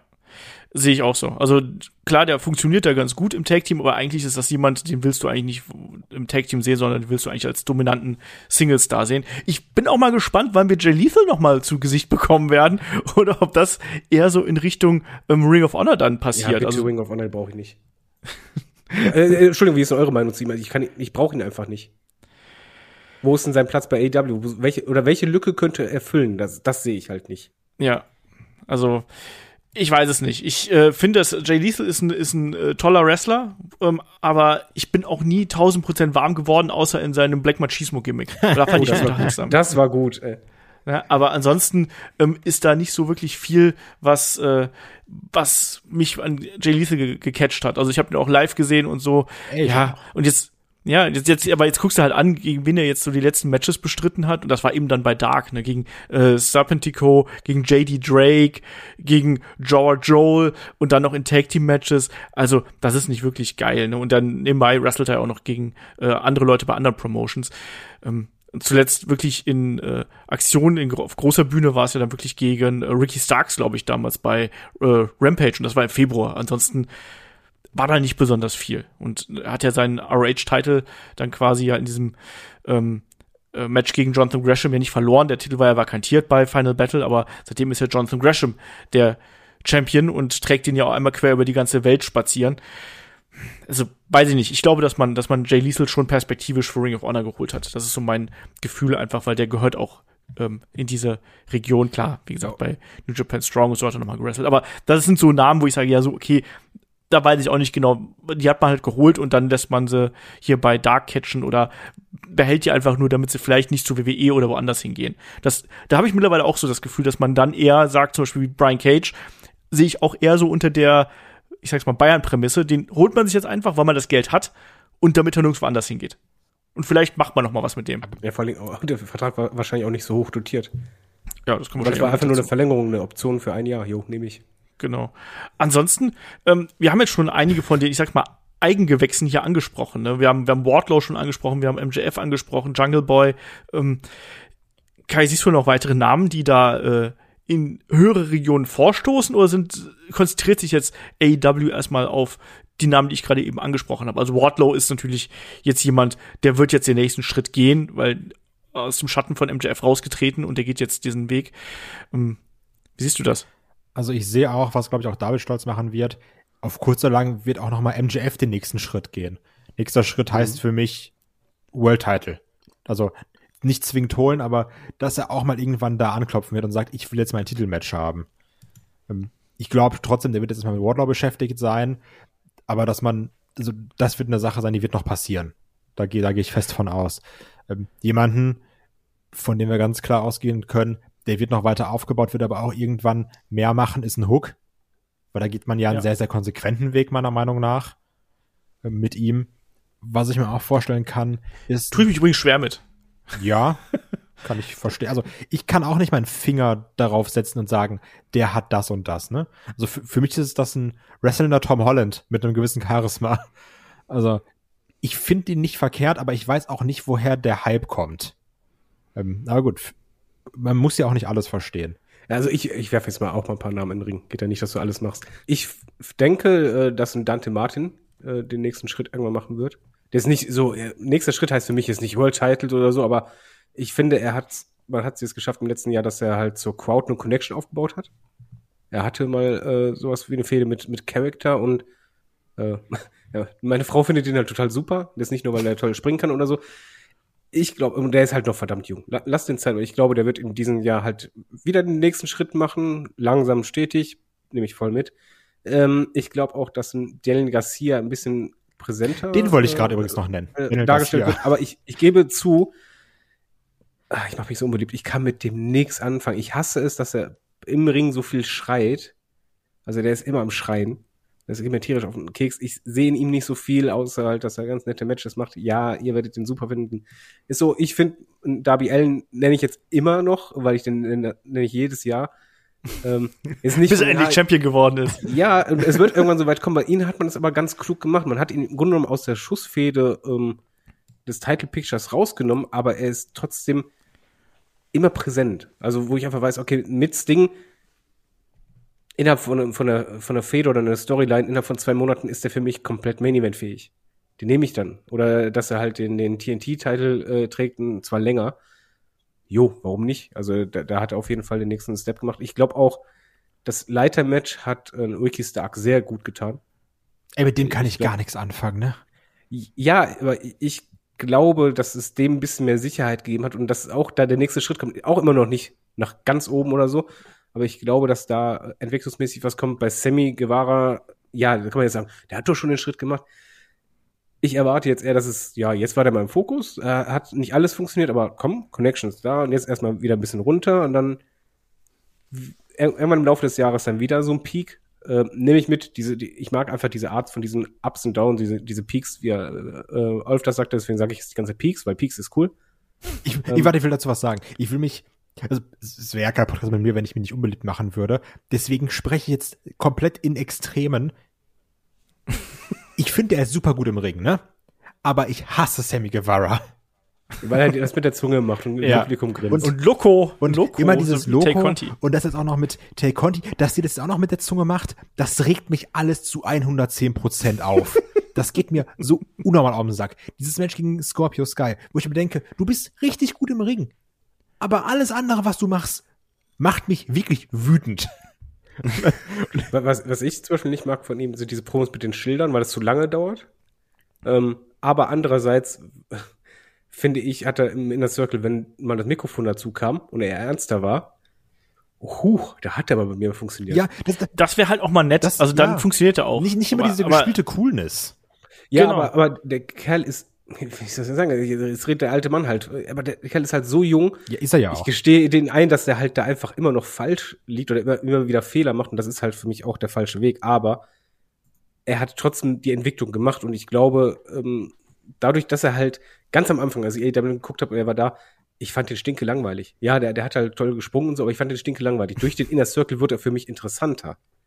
Innerhalb des Inner Circles wurde er dann interessanter und immer interessanter für mich. Äh, und ich glaube, er ist halt immer noch auf in dieser Entwicklungsphase in seinem Alter, wo er einfach noch nicht fertig ist. Er hat noch nicht dieses Gimmick und diese perfekte Art gefunden. Er ist halt gerade auf diesem Flow, er sagt, hey, komm, das, da kriege ich doch Reaktionen, aber ich glaube, in, in, je mehr Reife dazu kommt, desto mehr wird er dann irgendwann mal das, das ändern. Und ich bin mir sicher, wenn er dann auf Ernster stellt oder das Gimmick leicht oder seine, seine Präsentation, dann hast du da einen Star. Das ist übrigens eine Sache, äh, was du gerade gesagt hast, das, das dürfen wir auf jeden Fall nicht vergessen. Ne? Und das macht AW schon ziemlich krass. Wir haben ja Leute in den Shows, auch viele in den Shows, die noch unter 30 sind. Und wenn ich jetzt an so einen Dante Martin und Daniel Garcia denke, die, die teilweise Anfang 20 sind, so Anfang Mitte 20. Ähm, und wenn wir jetzt mal so von diesem Wrestling-Alter ausgehen, sehen wir, also, ne, wer weiß, was passiert, äh, sehen wir die vielleicht noch 20 Jahre. Also, ja. da, das sind immer Sachen, die, die, die kann man, die darf man nicht außen vor lassen. Das ist halt auch das, was ich mir damals gedacht habe beim äh, WWE UK Tournament mit Tyler Bate und Pete Dunn. Also, Mann, die sind so unfassbar jung.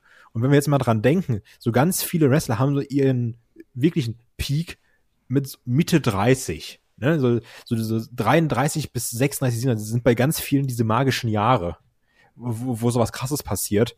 Und die sind noch gefühlt fünf bis zehn Jahre davor und haben ja trotzdem schon eine gewisse Präsenz. Und nur weil ich jetzt sage, ich hasse einen Sammy Guevara, heißt es nicht, dass der in fünf Jahren nicht vielleicht, ich glaube es trotzdem nicht, ich kenne mich ja, aber dass er nicht vielleicht in fünf Jahren auf einmal mein Lieblingswrestler ist, weil die da was krasses daraus gemacht haben.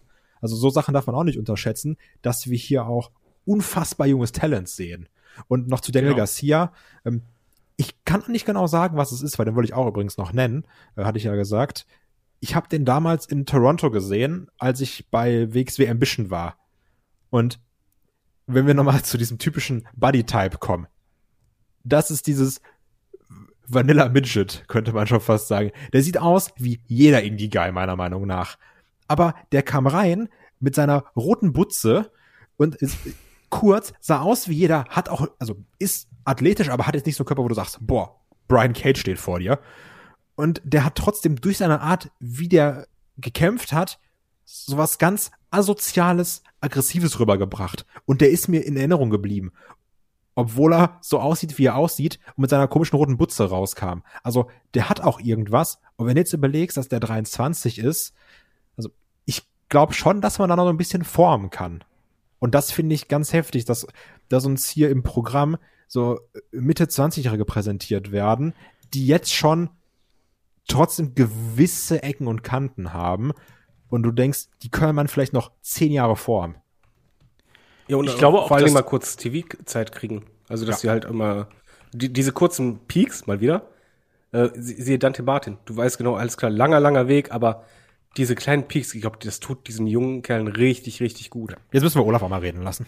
Ja, jetzt, jetzt darf er Monolog halten. ich will gar keinen Monolog halten. Ich glaube, dass Daniel Garcia ähm, die Jericho Appreciation Society, auch wenn dieser Name ein furchtbarer Zungenbrecher jo. ist, ähnlich gut tun wird, wie es einem äh, ähm, einem Sammy Guevara getan hat. Ich glaube, dass der an der Seite von Jericho richtig aufblühen kann. Weil der hat Charisma, der bringt das Notwendige da mit und ich glaube, dass der da extrem von Jericho lernen kann, gerade diesen Arschloch hier raushängen zu lassen. Das glaube ich Weil auch. Das, äh, ist auch, ich glaube, das ist auch der ein, ein, ein Punkt, weshalb man dieses Team so zusammengestellt hat.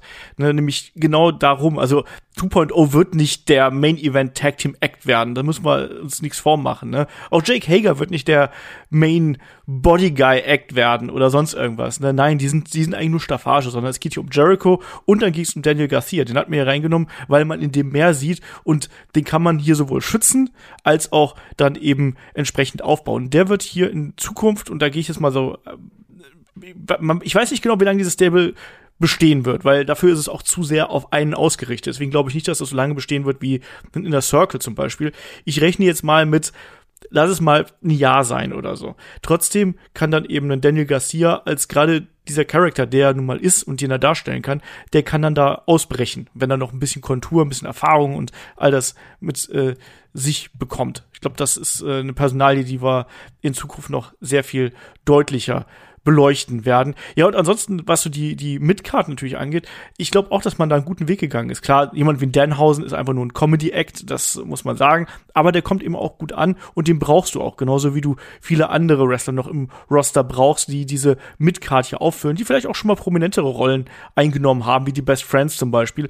Wir reden auch relativ wenig über The Acclaimed auch da muss man sagen, die kann man auch immer mal wieder rein und raus aus dem Title Picture pushen. Und ich finde auch, dass ähm, beide eigentlich ein ganz gute, ganz gutes Standing hätten, dass die auch mal als Singles Wrestler funktionieren können. Da sehe ich Max Caster mehr im Vorteil ja. als Anthony Bounce, aber mal abwarten, wie sich das da einfach manifestiert. Und wenn wir dann weiterschauen, dann können wir mal, gut, wir haben jetzt die TNT Championship natürlich, ne, die jetzt bei Scorpio Sky ist. Da muss ich dir jetzt erstmal hier die Tipprunde fragen, ähm, weil wir haben ja nächste Woche das Match zwischen Scorpio Sky und Wardlow.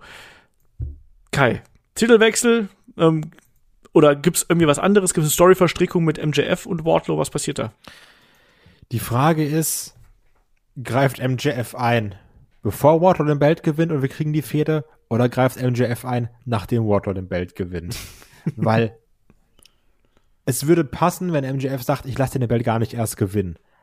Aber prinzipiell von der Story her wäre es ja gar nicht so verkehrt, weil dann kann man wieder dieses hier, du bist ja bei mir unter Vertrag, das und das, der Titel gehört mir, auch ausspielen, was nochmal vielleicht ein bisschen mehr Emotionalität reinbringt. Und du sagst, Wardlow hat diesen großen Moment, vielleicht greift sogar MJF ein und Wardlow zimmert dem eine und dann gewinnt er doch noch den Belt, freut sich. Du hast diesen Moment, die Fans sagen, geil, Wardlow Malocha, einer von uns. Ähm, ähnlich, das sagst nur du. ähnlich wie Otis damals. so ähnlich. Selbe Statur. genau. ähm, und dann hast du aber dieses Problem, so alle Freunde sagen, oh geil, Wardlow, und dann kommt MJF raus und nach dem Motto, gib mal den Belt her. Also, das kannst du auch machen. Also ich, ich sag, Wardlaw holt sich den Titel und dann kommt MJF und dann gibt es hier Vertrag, Vertragsstrafe. David. Vor dem Podcast hätte ich jetzt gesagt, ähm, MJF greift ein, kostet Wardlow den, den Titel und dadurch haben wir da die Fehde und dann redet Kai und ich denke einfach nur so. Macht Sinn. Das, das macht nicht nur Sinn, es würde halt auch diesem Titel extrem gut helfen, weil man muss ja sagen, der Titel hatte jetzt zuletzt nicht mehr die großen Storylines dann mach es doch so, dass halt äh, Wardlow gewinnt und MJF kommt raus und sagt, komm mal, laut dem Vertrag, den du unterschrieben hast, kann ich dir zwar den Titel geben, ähm, aber wenn du einen gewinnst, habe ich den Anspruch drauf und du kann, gibst mir jetzt wieder. Also du kannst ja eine, eine Fehde machen, die sowohl Wardlow pusht, äh, Intensität bei MJF wieder darstellt, als auch den Titel als Wertigkeit, als Streitpunkt ähm, anheben, dann würde ich die Variante nehmen bin gespannt. Also tatsächlich die Variante, weil die, der Vertrag ja so dominant gewesen ist in den äh, vergangenen Wochen und so ein prägnantes Thema in den Interviews gewesen ist, tatsächlich bin ich jetzt auch auf der Seite von Kai. Ja, das ist immer, dieser Kai Podcast macht mich fertig. ja, das macht mich immer fertig. Das ist eine coole Idee. Man, wir hätten doch alle Bock ja. drauf. Wenn, wenn wir Bock drauf haben, ist es eine gute Sache. Ausnahmsweise hat mal Kai was Gutes gesagt. Genau, passiert selten. ähm, wir haben natürlich noch so eine, so eine schwebende Personalie. Kai, darüber haben wir auch einen Breaking News Podcast gemacht mit Cody Rhodes. Das ist auch natürlich so eine Frage. Der Abgang, Riesentumult, auch bei euch da draußen haben wir mitbekommen, dass da Emotionen hochgeschäumt sind und alles von äh, Cody ist ein Verräter, bis das ist ein Work, war irgendwie jede Meinung dabei. Jetzt zuletzt hieß es, dass die Gespräche mit zwischen WWE und Cody so ein bisschen ausgefisselt sind, wie es so schön heißt, also auf, ausgelaufen sind und äh, dass die Chancen vielleicht auch für ein Comeback von Cody gar nicht so schlecht stehen bei AEW ich frage jetzt einfach mal, weil wir, wir haben im Endeffekt keine weiteren Informationen. Ne? Kai, glaubst du dran, dass wir Cody nochmal bei AW sehen in nächster Zeit? Übrigens ganz kurz, weil du es vorhin angesprochen hast, Infos von vor einer halben Stunde, weil hier dieses William Regal und ich habe nicht mehr lange Zeit, hat William Regal selbst getwittert gesagt, Leute, das ist Quatsch. Okay. Ja, also, ne, um das, um, also, das sind Sachen, die entwickeln, die sind am Anfang des Podcasts noch so und während der Podcast aufgenommen wird, ändert sich schon wieder die Faktenlage. Diese Nachrichtensendung genau. Also, das, das, das war der, der Tweet von William Regal, wo er gesagt Live-Schalte zu Regal. Das ja. sind alles Gerüchte, ähm, das waren Sachen, wo ging es mir in 2018 nicht so gut, ich bin gerade fitter denn je. Also. Das ist umso schöner zu hören ja, dann an der Stelle. Genau. Also, um das nochmal vollständig zu sehen. Also, Cody Rhodes, ne? Ich habe also der Hauptgrund, warum ich keinen Bock habe, dass er zu AW zurückkommt. Ne? Und selbst wenn es der Grund ist, der wollte zu WWE, WWE hat gesagt, ja, dich nehmen wir und auf einmal hieß es, ja, wir zahlen dir aber doch weniger. Weil anscheinend ist man sich einig geworden. Ich habe gar keinen Bock, dass der deswegen wieder zurückkommt und Leute dann sagen, seht ihr, war ja ein Work. Wirklich, dann, dann renne ich mit dem Kopf voran gegen die Wand. Also, wirklich, dann, dann lösche ich das Internet, aber überall. Also da habe ich gar keine Lust drauf. Und ich war nie ein Cody-Fan, ich werde nie ein Cody-Fan sein. Bin nicht zum Karat gegangen, weil Cody da war. Yo, war krass, weil wollte ich halt sehen, aber ich brauche ihn trotzdem nicht bei AW. Ich weiß, dass der gewisse Größe mitbringt und das ist auch wieder nur eine subjektive Meinung, aber also generell ist halt eine Meinung, also ist subjektiv. Ähm, ich brauche den Cody Rhodes da nicht. Also wirklich. und ich brauche ihn auch nicht bei Ring David. of Honor. Also mach, äh. mach, weiß ich, mach, mach, geh einen Film machen, geh mit deinem Hund Gassi, bring ihn bitte nicht mit raus, wenn Feuerwerk ist und mach was anderes. Ich, ich glaube, ich bin erstmal ein bisschen äh, sachlicher ähm, oder äh, ich sehe das ein bisschen äh, emotionsloser mal rein von Fakten her. Ich finde es furchtbar, dass da Leute schreiben wegen, ja, hier, der ist nur wegen großem Geld aus und Söldner, na, na, na. Und ich überlege, einmal, der hat ohne Vertrag echt eine lange Zeit gewesselt und in dieser Zeit hat er sich verbrennen lassen. Der hat jeden Scheiß mitgemacht, um seine Gegner zu pushen. Der hat seine Rolle ausgefüllt. Der war zuverlässig. Und was will ich aus professioneller Sicht denn mehr erwarten als das? Er ist ja nicht mit bösem Blut gegangen und hat irgendwas kaputt gemacht. Er hat äh, keine No-Show gemacht. Der war professionell. Ich glaube, so. das, das Problem ist aber ein anderes. Das Problem ist, dass der vorher fünf Jahre rumgeheult, also wortwörtlich rumgeheult hat, wie doof doch WWE ist und dass die ihm alles weggenommen haben, nur um dann zu sagen, Leute, ich lieb aber einfach Geld. Und dann sagt, vielleicht gehe ich doch wieder hin. Also das war ein Problem ja, bei vielen. Ich, ich, ich, ja, ich sehe da halt nicht das Problem. Also ich, ich persönlich einfach, also persönlich würde ich es irgendwie vorwerfen, wenn ich einfach nur denke, aber du hattest echt eine, eine miese Zeit und du eigentlich hast du es denen ja gezeigt äh, und du hast wirklich abgeliefert und alles Mögliche gemacht. Ich meine, sein, sein Körper hat genug Narben, die das zeigen. Äh, der ist ja nicht irgendwie mit, mit halbem Gaspedal durchgegangen. Nee, der hat alles gegeben. Und wenn dann halt die Möglichkeit auf sehr, sehr viel mehr Geld winkt, wo du halt sagst, ey, ich habe ausgesorgt bis mit St. Nimmerleinstag, warum nicht? Das, das nehme ich auch einen Fußballer nicht kommen oder sonstigen Sportler, wenn die Möglichkeit besteht. Blöd ist halt nur gelaufen, dass nachdem er äh, von der AEW gegangen ist, dann anscheinend das, das Angebot reduziert wurde. ja. Ich gebe aber zu, ich bin da dahingehend so entspannt, dass ich sage, ähm, es ist nicht mir egal, wo er hingeht, sondern einfach, der kann zu WWE gehen, ist okay. Und wenn er zu AEW äh, zurückkommen sollte, nehme ich sofort. Jetzt nicht, dass ich dann niederkniefe und so, oh mein Gott, ich bin so dankbar, sondern einfach so, ja, warum denn nicht? Er hat doch keine verbrannte Erde hinterlassen oder sonst was, sondern einfach äh, ein Profi, der sich oder verbrannte Haut, ja. äh, er, er, war Profi, er hat nichts Schlechtes gemacht, er hat genug Leute overgebracht. Äh, es hat nicht alles funktioniert, aber dann hättest du auch direkt nicht nur ein Big Name, sondern halt auch nur jemanden, wo du weißt, auf den kannst du auch bauen, den kannst du vertrauen und äh, zeitgleich äh, hättest du auch noch einen super geilen, interessanten Charakter innerhalb der AEW-Bubble mit den, äh, ich werde keinen Heel-Turn machen und ja, dann kommst du zurück und wirst erst recht ausgebucht, also wie eh geil. Da ist viel möglich, aber es ist nicht so, dass ich mega heiß drauf bin oder hoffe oder dass ich jetzt jede Meldung lese, wo geht der hin, sondern irgendwie bin ich entspannt, weil ich finde beides vollkommen okay. Ich sehe es auch relativ neutral. Ich bin da auch eher auf Davids Seite. Ähm, oh, ich finde es spannend, Ne, ich ich finde ich finde es spannend zu sehen, wie äh, die Reaktionen darauf sind. Ich muss sagen, ich mag Codys Arbeit sehr. Also egal, ob er jetzt die ganzen harten Sachen gemacht hat oder eben dann auch einfach diese großen Matches abgefeuert hat. Also da erinnere ich immer wieder an die Anfangszeit von AEW, wo er wirklich dann dieses Big Match Feeling in die Shows gebracht hat und da auch ähm, jüngeren ja, Leute Talent. wie Darby Allen und Co. Der hat ja genau. gepusht. Genau, das wollte ich gerade sagen, ja, dass der solchen, solchen Leuten auch wirklich geholfen hat ähm, und auch einfach durch die durch das Standing, was er eben genossen hat, da auch wirklich sehr viel ähm, ja Prestige auch mit reingebracht und auch sehr viel Emotionen mit reingebracht hat. Also allein das Match mit seinem Bruder damals. Also ohne das Ding hätte auch die Welt nicht ganz so schnell auf ähm, AW geschaut, weil das war ein Showstealer. Da haben alle hingeguckt. Deswegen. Aber im Endeffekt egal wo er auftauchen wird, egal ob bei WWE oder AW, die Wrestling-Welt wird da hingucken und es ja. wird massig Schlagzeilen geben, wir werden Breaking News Videos machen, der Discord wird durchdrehen und ja, und das ist doch geil. Das, ich ich sehe da nix, ich sehe da halt nichts Negatives dran. Und das so so war Wrestling schon immer. Da, da der der eine geht da, von da weg, der geht woanders hin, der kehrt wieder zurück. Hey, so what, ne? Das ist ich weiß, ich weiß nicht, wie es damals gewesen wäre, als, als Ric Flair von zuerst so von der WCW zur WWF gegangen ist, weil er nicht äh, Spartakus sein wollte. Dann hat er bei der WWF gemerkt, scheiße, die wollen die jungen Leute pushen, gehe ich halt wieder zurück zur WCW. Also ich glaube, der wäre damals. Zurück. ja, genau. Und also von daher alles entspannt sehen. Und ich glaube, dass, egal wo Cody ähm, aufschlagen wird, dass er da eine, eine große Rolle spielen wird. Ich glaube, das können wir dann schon mal sagen. Und mit der großen Rolle können wir in Richtung Main Title Picture jetzt bei AEW schauen. Wir haben ja, du hast Hangman eine Adam. Frage, die ich ganz gut finde. Was denn? Mit den Paaren. Ach Gott, mit den Paaren.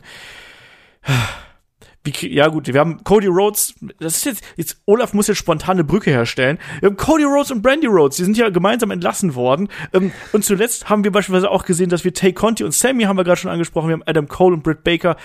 David, wenn wir vorher noch bei den Paaren vorbeischauen wollen, ähm, ist das denn eine Möglichkeit, die wir hier bringen können, um auch Storylines aufzubauen in Zukunft? Es ist vor allen Dingen eine Sache, wo du halt sagst, ähm, ich weiß, dass ihr Fans nicht doof seid, sondern ihr wisst es doch eh. Warum also nicht nutzen? Äh, nur halt, es gibt halt eine Art, wo du sagst, ich nutze das für Mixed äh, Tag Team Matches, äh, die total Grütze sind, weil eigentlich äh, zwei von den Leuten gar keine richtigen Wrestlerinnen sind. Oder ja, eigentlich sind es immer die Wrestlerinnen, die halt nicht richtig wresteln können. Nee, wenn du es halt so machst, von wegen, ja, in, in Backstage-Momenten oder halt äh, beim Eingriff eine kurzzeitige Storyline. Warum denn nicht? Ich finde aber allgemein ist gut, dass halt es nicht vertuscht wird oder so getan wird, als wäre es nicht so, sondern von wegen, ey Leute, ihr wisst es. Ja, also stehen wir auch dazu. Da macht man kein großes Ding draus und versuchen was anderes darzustellen. Du kannst es super für Storylines nutzen, gerade um halt ein bisschen Tiefe reinzubringen. Und mal ehrlich, ich freue mich schon auf den Moment, wenn Britt Baker, muss er jetzt nicht immer noch den Titel halten, aber die kann ja den Titel wieder kriegen und Adam Cole, wenn beide mal den Titel haben, und einfach ein richtig arschiges, dominantes Paar sind. Ach, ich weiß nicht. Brauche ich nicht.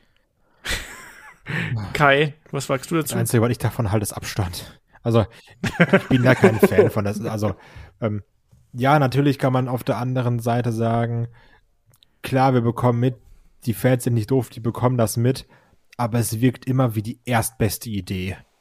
Dieses, ja, da schicken wir eine raus, ja, schicken wir eben seine Perle raus. Und allen ihr Glück sollen sie alle glücklich sein und, und toll, Adam Colbert Baker, Ty Conti, Sammy Guevara. Aber also, ich muss die doch jetzt nicht, nur weil die zusammen sind in den Shows, zusammen irgendwie antreten lassen. Also das ist doch egal. Also. Nein, musst du ja auch nicht. Du, man geht ja auch nicht diesen Weg die ganze Zeit. Ja, aber jetzt auch, dass da Tay Conti rausgekommen ist bei Sammy Guevara wieder bei Dynamite, da war auch so, Mann, mach doch einfach was anderes in der Zeit. Also ich, ich bin da, ich, nee, also ich bin da wirklich gar kein Fan von.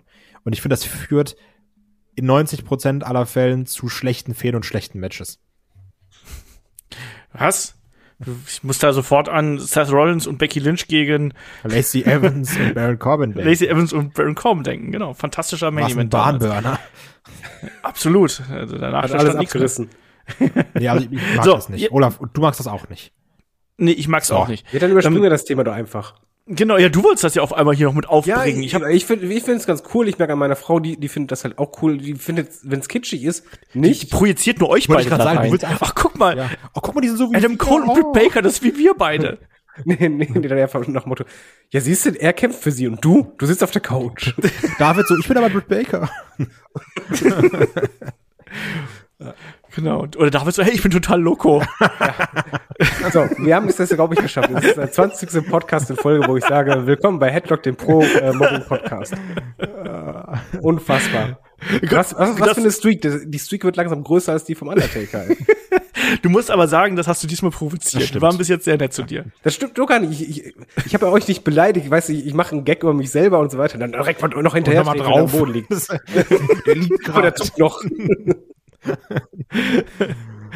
Ja, ähm, kommen wir mal zur Main Event äh, Division. Wir haben Adam Cole als Babyface Champion. Wir haben schon bei Revolution, auch vor Revolution gesagt, so, hm, der Title Run bis jetzt schwierig, weil auch da die interessantere Storyline, die rankte sich auch im Titelmatch eher darum, was geschieht mit Adam Cole, was geschieht mit der Elite, was geschieht mit äh, dem guten Team von Red Dragon, was geschieht mit Paragon, wenn man sie so nennen möchte, die nicht so offiziell so heißen.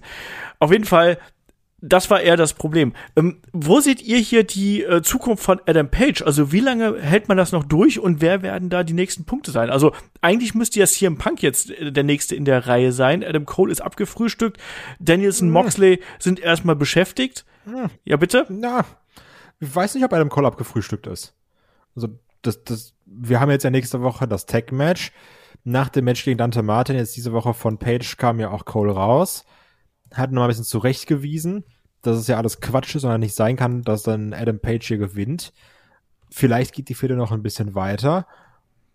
Und was ich ganz gerne mag, also es ist vielleicht auch ein bisschen Hirngespinst bei.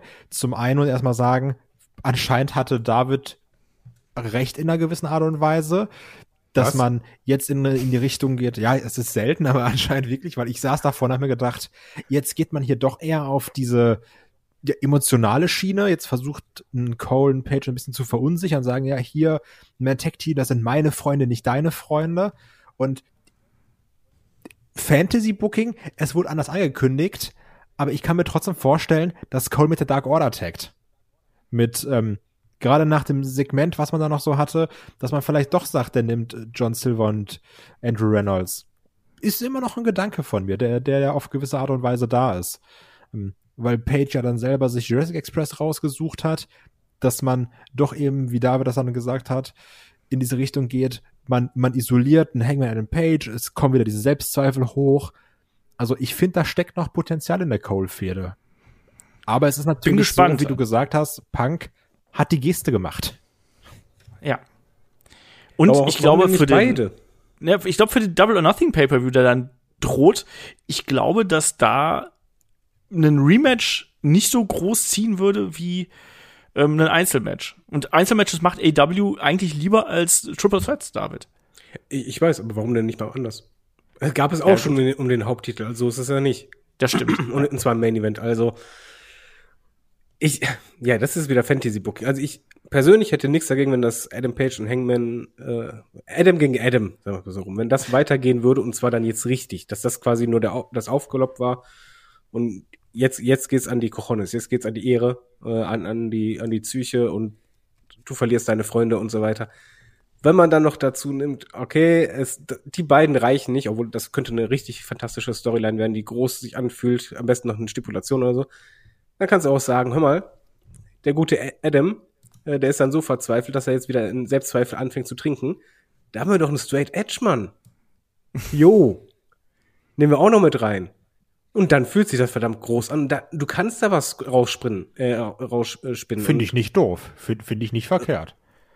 Warum denn nicht? Also, also ich, ich würde es so, sofort nehmen. Also ich denke nicht, dass mit Adam Page das komplett vorbei ist. Aber ein Triple Sweat, er hat die Geste gemacht. Ne? Und man kennt ja den Punk. Wenn er die Geste macht, dann meint er es auch ernst. ich, ich würde es so nehmen. Also das, wenn ich bucken könnte, würde ich sagen, hey, pack du mal alle drei rein. Und dann mach mal eine richtig schöne ähm, Storyline mit Selbstzweifel, von denen ja auch ein Punk mal gerne spricht. Und äh, Punk ist ja eh charakterlich sehr hin und her am Schwanken. Ähm, also jetzt nicht Richtung Heal, sondern einfach, dass er verschiedene Facetten zeigt und auch nicht das klassische Babyface ist. Und dann hast du halt jemanden mit Selbstzweifel, yo, komm, und du hast auch ein Alkoholproblem. Ich bin doch das komplette Gegenteil. Und Adam Page, äh, äh, Adam Cole, der halt komplett ähm, manipuliert, auch noch zusätzlich, ja, komm, nehme ich. Dann, dann dazu noch ein richtig gutes Match. Ich glaube, was hier unsere Diskussion auch zeigt, ist vor allem, dass viele Möglichkeiten da sind, dass man ja auch wirklich etablierte Main-Eventer, namentlich jemanden wie ein Brian Danielson, John Moxley oder auch von mir aus ein Chris Jericho, ähm, dass man die ja auch wirklich aus dem Main Title Picture quasi rausgezogen hat, in andere Bereiche und andere Fäden reingesteckt hat, weil man einfach die Freiheiten und die Möglichkeiten dazu hat. Und wenn man ehrlich ist, das, was ihr jetzt gesagt habt, finde ich alles ganz spannend. Aber wir haben natürlich auch noch die Geschichte mit ähm, Kenny Omega natürlich im Hintergrund, der ja auch quasi jetzt im Schatten lauert und irgendwann auch seinen Comeback feiern kann. Mann.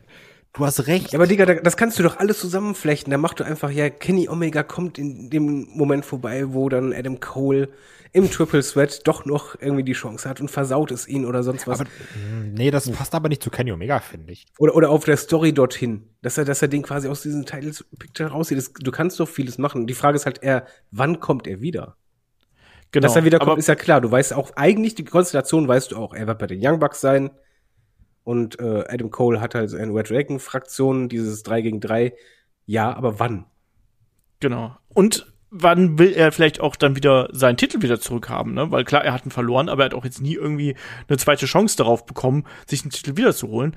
Auch das wäre natürlich eine Möglichkeit. Aber ich finde, was, was man hier sieht, wo man noch vor ein, zwei Jahren wirklich so das Gefühl gehabt hat, so ja, da, da oben ist schon ein bisschen eng. Inzwischen auch durch die großen Neuverpflichtungen hat man da die Vielfalt, um wirklich ja quasi auf lange Sicht auch zu bucken. Man kann die langen Geschichten erzählen, weil einfach genug Talent da ist. Plus man hat natürlich auch noch Talent im Hintergrund. Und da frage ich jetzt mal, weil wir jetzt ja auch prominente Neuverpflichtungen gehabt haben. Ähm, Kai, also jetzt Swerve Strickland sehe ich jetzt erstmal nicht irgendwo da. Was ist denn mit dem Keith Lee? Ich meine, der Typ war schon NXT-Champion, der hat Randy Orton in sechs Minuten weggebombt. Siehst du jemanden wie Keith Lee langfristig? Jetzt nicht als in den nächsten zwei Monaten, aber ich sag mal so Mitte nächsten Jahres, Anfang nächsten Jahres. Siehst du den eher in der TNT-Title-Region oder in der äh, World-Title-Region? Ich liebe Jan Keith Lee. Ist ein guter Typ, aber ich persönlich aufgrund der aktuellen Situation beziehungsweise aufgrund des Rosters sehe ich den nicht in der Main Event Region. Ich kann mir sogar vorstellen, dass er da mal vielleicht sein Match bekommt, wenn er irgendwas durchzieht, aber ich sehe ihn eigentlich eher als TNT Champ und nicht mehr, was negativer klingt, als es gemeint ist. Okay. David? Ähm, ich sehe den auch erstmal in der TNT-Region und ich glaube auch, dass er sich den äh, Belt holen wird. Und der Moment, beziehungsweise die Titelregentschaft wird verantwortlich sein dafür, ob es noch weiter nach oben geht oder nicht. Also ich mag den Kerl total, er ist auch sympathisch. Äh, am Mikrofon, beziehungsweise bei den Promos, da ist noch ordentlich Luft nach oben aber es ist eine lange Zeit. Und ähm, ich glaube, dass er diese lange Zeit jetzt endlich mal auch kriegen wird, wo er weiterhin präsent dargestellt wird und wo er sich entwickeln kann. Weil ich glaube nicht, dass der Keith den wir jetzt sehen, der exakt gleiche sein wird wie in zwölf Monaten. Und ich glaube, wenn die Entwicklung, da wissen wir nicht, wie wird er sich verändern oder sonst was, wird er sich stärken, wird er noch besser funktionieren oder nicht? Und wenn ja, das Zeug hätte er ja, aber da muss halt noch einfach ja, wir haben ja von, von dem nächsten Schritt gesprochen, da muss halt der nächste Schritt in Sachen Character kommen. Und ich glaube, das ist auch ganz wichtig, weil Keith Lee basiert momentan ausschließlich auf seiner coolen Ausstrahlung und auf der Präsenz, die er mitbringt. Ich glaube, die große Kunst wird dann sein, daraus auch Profit zu schlagen und da dann eben auch noch wirklich mal einen relatable Character oben drauf zu stülpen. Das hat man bei manchen geschafft. Also ich finde zum Beispiel den Charakter, den Punk jetzt inzwischen darstellt, ähm, finde ich echt spannend, weil er eben auch diese Zeit, die Punk jetzt nicht gerestelt hat, diese lange Zeit mit eins einbezieht, dass er eben nicht einfach nur so ein Rip-Off ist. Und ich glaube, das wird auch das sein, was man bei Keith Lee machen muss. Dem musst du einen eigenen Twist geben im Charakter und überhaupt erstmal eine Position geben, die er innerhalb des Rosters einnehmen kann. Und ich glaube, dann kann man mit dem auch was anfangen, weil vom Können her und vom Charisma und allem drum und dran geht das schon. Ich, ich meine, ich bin auch ehrlich, ich, äh, kenne ihn ja jetzt nicht so lange. Ich habe ihn bei WXW gesehen, dann habe ich ihn bei WWE gesehen, jetzt bei AEW, aber hatte er bislang eine wirklich richtige Fehde? Für mich noch nicht. Eben. Und das ist halt das Entscheidende. Wie wird's halt sein? Er braucht einmal diese richtig große, vernünftige Fehde, die komplett funktioniert. Und dann sieht genau man, das. welches Potenzial wirklich da ist. Ähm, was, was so Findung angeht, möchte ich mal ganz kurz, äh, weil wir hatten ja hier die großen Namen in Ring geworfen, beziehungsweise du. Ich muss mal eben den, den Hut ziehen vor Jericho in den letzten zwölf Monaten. Also es ist doch keine Selbstverständlichkeit, dass ein Jericho ähm, eigentlich pusht der einen nach dem anderen. Also er, er, er hat ähm, Santana und Ortiz geholfen, dabei diesen Sprung nach oben zu machen. Jo, nehme ich. Äh, und jetzt auch zuletzt, dass er für Eddie halt sich nicht nur hingelegt hat, sondern halt noch die Promo gehalten und dann auch sogar getappt hat. Der Kerl ist für AEW Gold wert. Selbst wenn er nicht im, im Title Picture ist, was er macht, diese Rolle, das ist doch genau das Richtige. Also ist man wirklich, wenn man einfach die Werdegang von ihm bei AEW sieht, dann einfach die, die Namen von Leuten, die an ihn, an seiner Seite oder als Kontrahent, ich sag nur MJF, aufgeblüht sind. Boah, das ist mal eine, ein Richtwert bin ich komplett bei dir. Aber das, ich glaube, das sagen wir auch schon, seitdem es AEW gibt, ne? Also, dass Jer wie wichtig Jericho für AEW ist und äh, was für eine gute Arbeit der da auch wirklich leistet, ne? Also mal von seinen, äh, ich sag mal, körperlichen Transformationen zwischendurch abgesehen. Das momentan ist er wieder in einer absoluten Wahnsinnsform, was ich auch crazy finde, wie der sich mhm. da wieder äh, in Shape gebracht hat. Und auch dafür muss man mal ähm, Respekt haben, weil der hätte es eigentlich nicht nötig. Klar hätten dann die, die Internetfans immer auch gesagt, hey, guck mal, der Jericho ist ein Dicker. Fettico. Ne, aber aber das ist es ja, er hat es absolut nicht Eben. nötig. Eben, das meine ich ja. Und der, der macht das ja von sich aus, der will das ja, ne? Damit auch wahrscheinlich auch gerade jetzt im Hinblick auf diese nächste große Fehde, die dann da ansteht, damit er eben da entsprechend auch sich gut darstellen kann, aber auch die anderen gut darstellen kann. Ähm, natürlich jetzt eine andere, ne, als, als finale Frage, wir haben es abgeklärt, also eigentlich Main-Event-Region, ähm, deutlich äh, aufgewertet im Vergleich noch zu vor einem Jahr, deutlich vielfältiger, plus eben auch wirklich Material, was in der Midcard noch da ist, Talentmaterial, um diesen furchtbaren Begriff zu nennen, und dann da eben was man immer wieder dann auch in Main Event stecken kann und mit entsprechenden Pushes und Storylines, man da einiges mit anfangen kann. Wir haben noch immer das Thema Kooperation und natürlich Ring of Honor. Ich weiß, dass ich auch bei ganz vielen gelesen habe, hier die Forbidden Door und hier und da. Ähm, Frage ich mal ganz blöd, also Kai braucht AEW überhaupt sowas wie eine Forbidden Door, außer dass man ähm, hier nochmal für Aufmerksamkeit kreiert hat. Man hat jetzt Ring of Honor mit einer quasi eine, eine weitere Brand äh, sich eingekauft. Tony Khan hat das gemacht, aber wir wissen, dass Tony Khan da entsprechend mauscheln wird. Braucht man überhaupt noch Kooperationspartner oder ist man inzwischen selber so groß, gerade was das Roster angeht, dass das eigentlich gar nicht notwendig ist? Boah, also erstmal, also Ring of Honor ist dann ja auch keine Door mehr, ne? Das gehört ihm dann ja. Also die Frage nee. ist dann natürlich eher in Richtung Impact und da muss ich auch sagen. Oder New Japan. Ja, ich ja. weiß auch, dass viele warten irgendwie eine Okada mal gegen Brian Danielson. Will ich übrigens auch sehen. Bin ich übrigens dabei. Also ich will es auch unbedingt sehen. Gerade rhetorisch komplett alles zerschossen, was ich aufbauen wollte, weil ich jetzt den Weg gehen wollte bei Ring of Honor zu Impact und ich sage, bringt nicht so viel, aber dann die Brücke schlagen wollte zu New Japan und Dream Matches ansprechen, wie zum Sorry. Beispiel Okada. Danke, Olaf. Dann macht doch alles alleine. Leg mir am. nee, Hör mal, lass mal aufhören hier, das hat keinen Bock mehr. Blöd, Mann, äh, Spinner. nee, aber es ist halt das, genau das, was ich sagen wollte.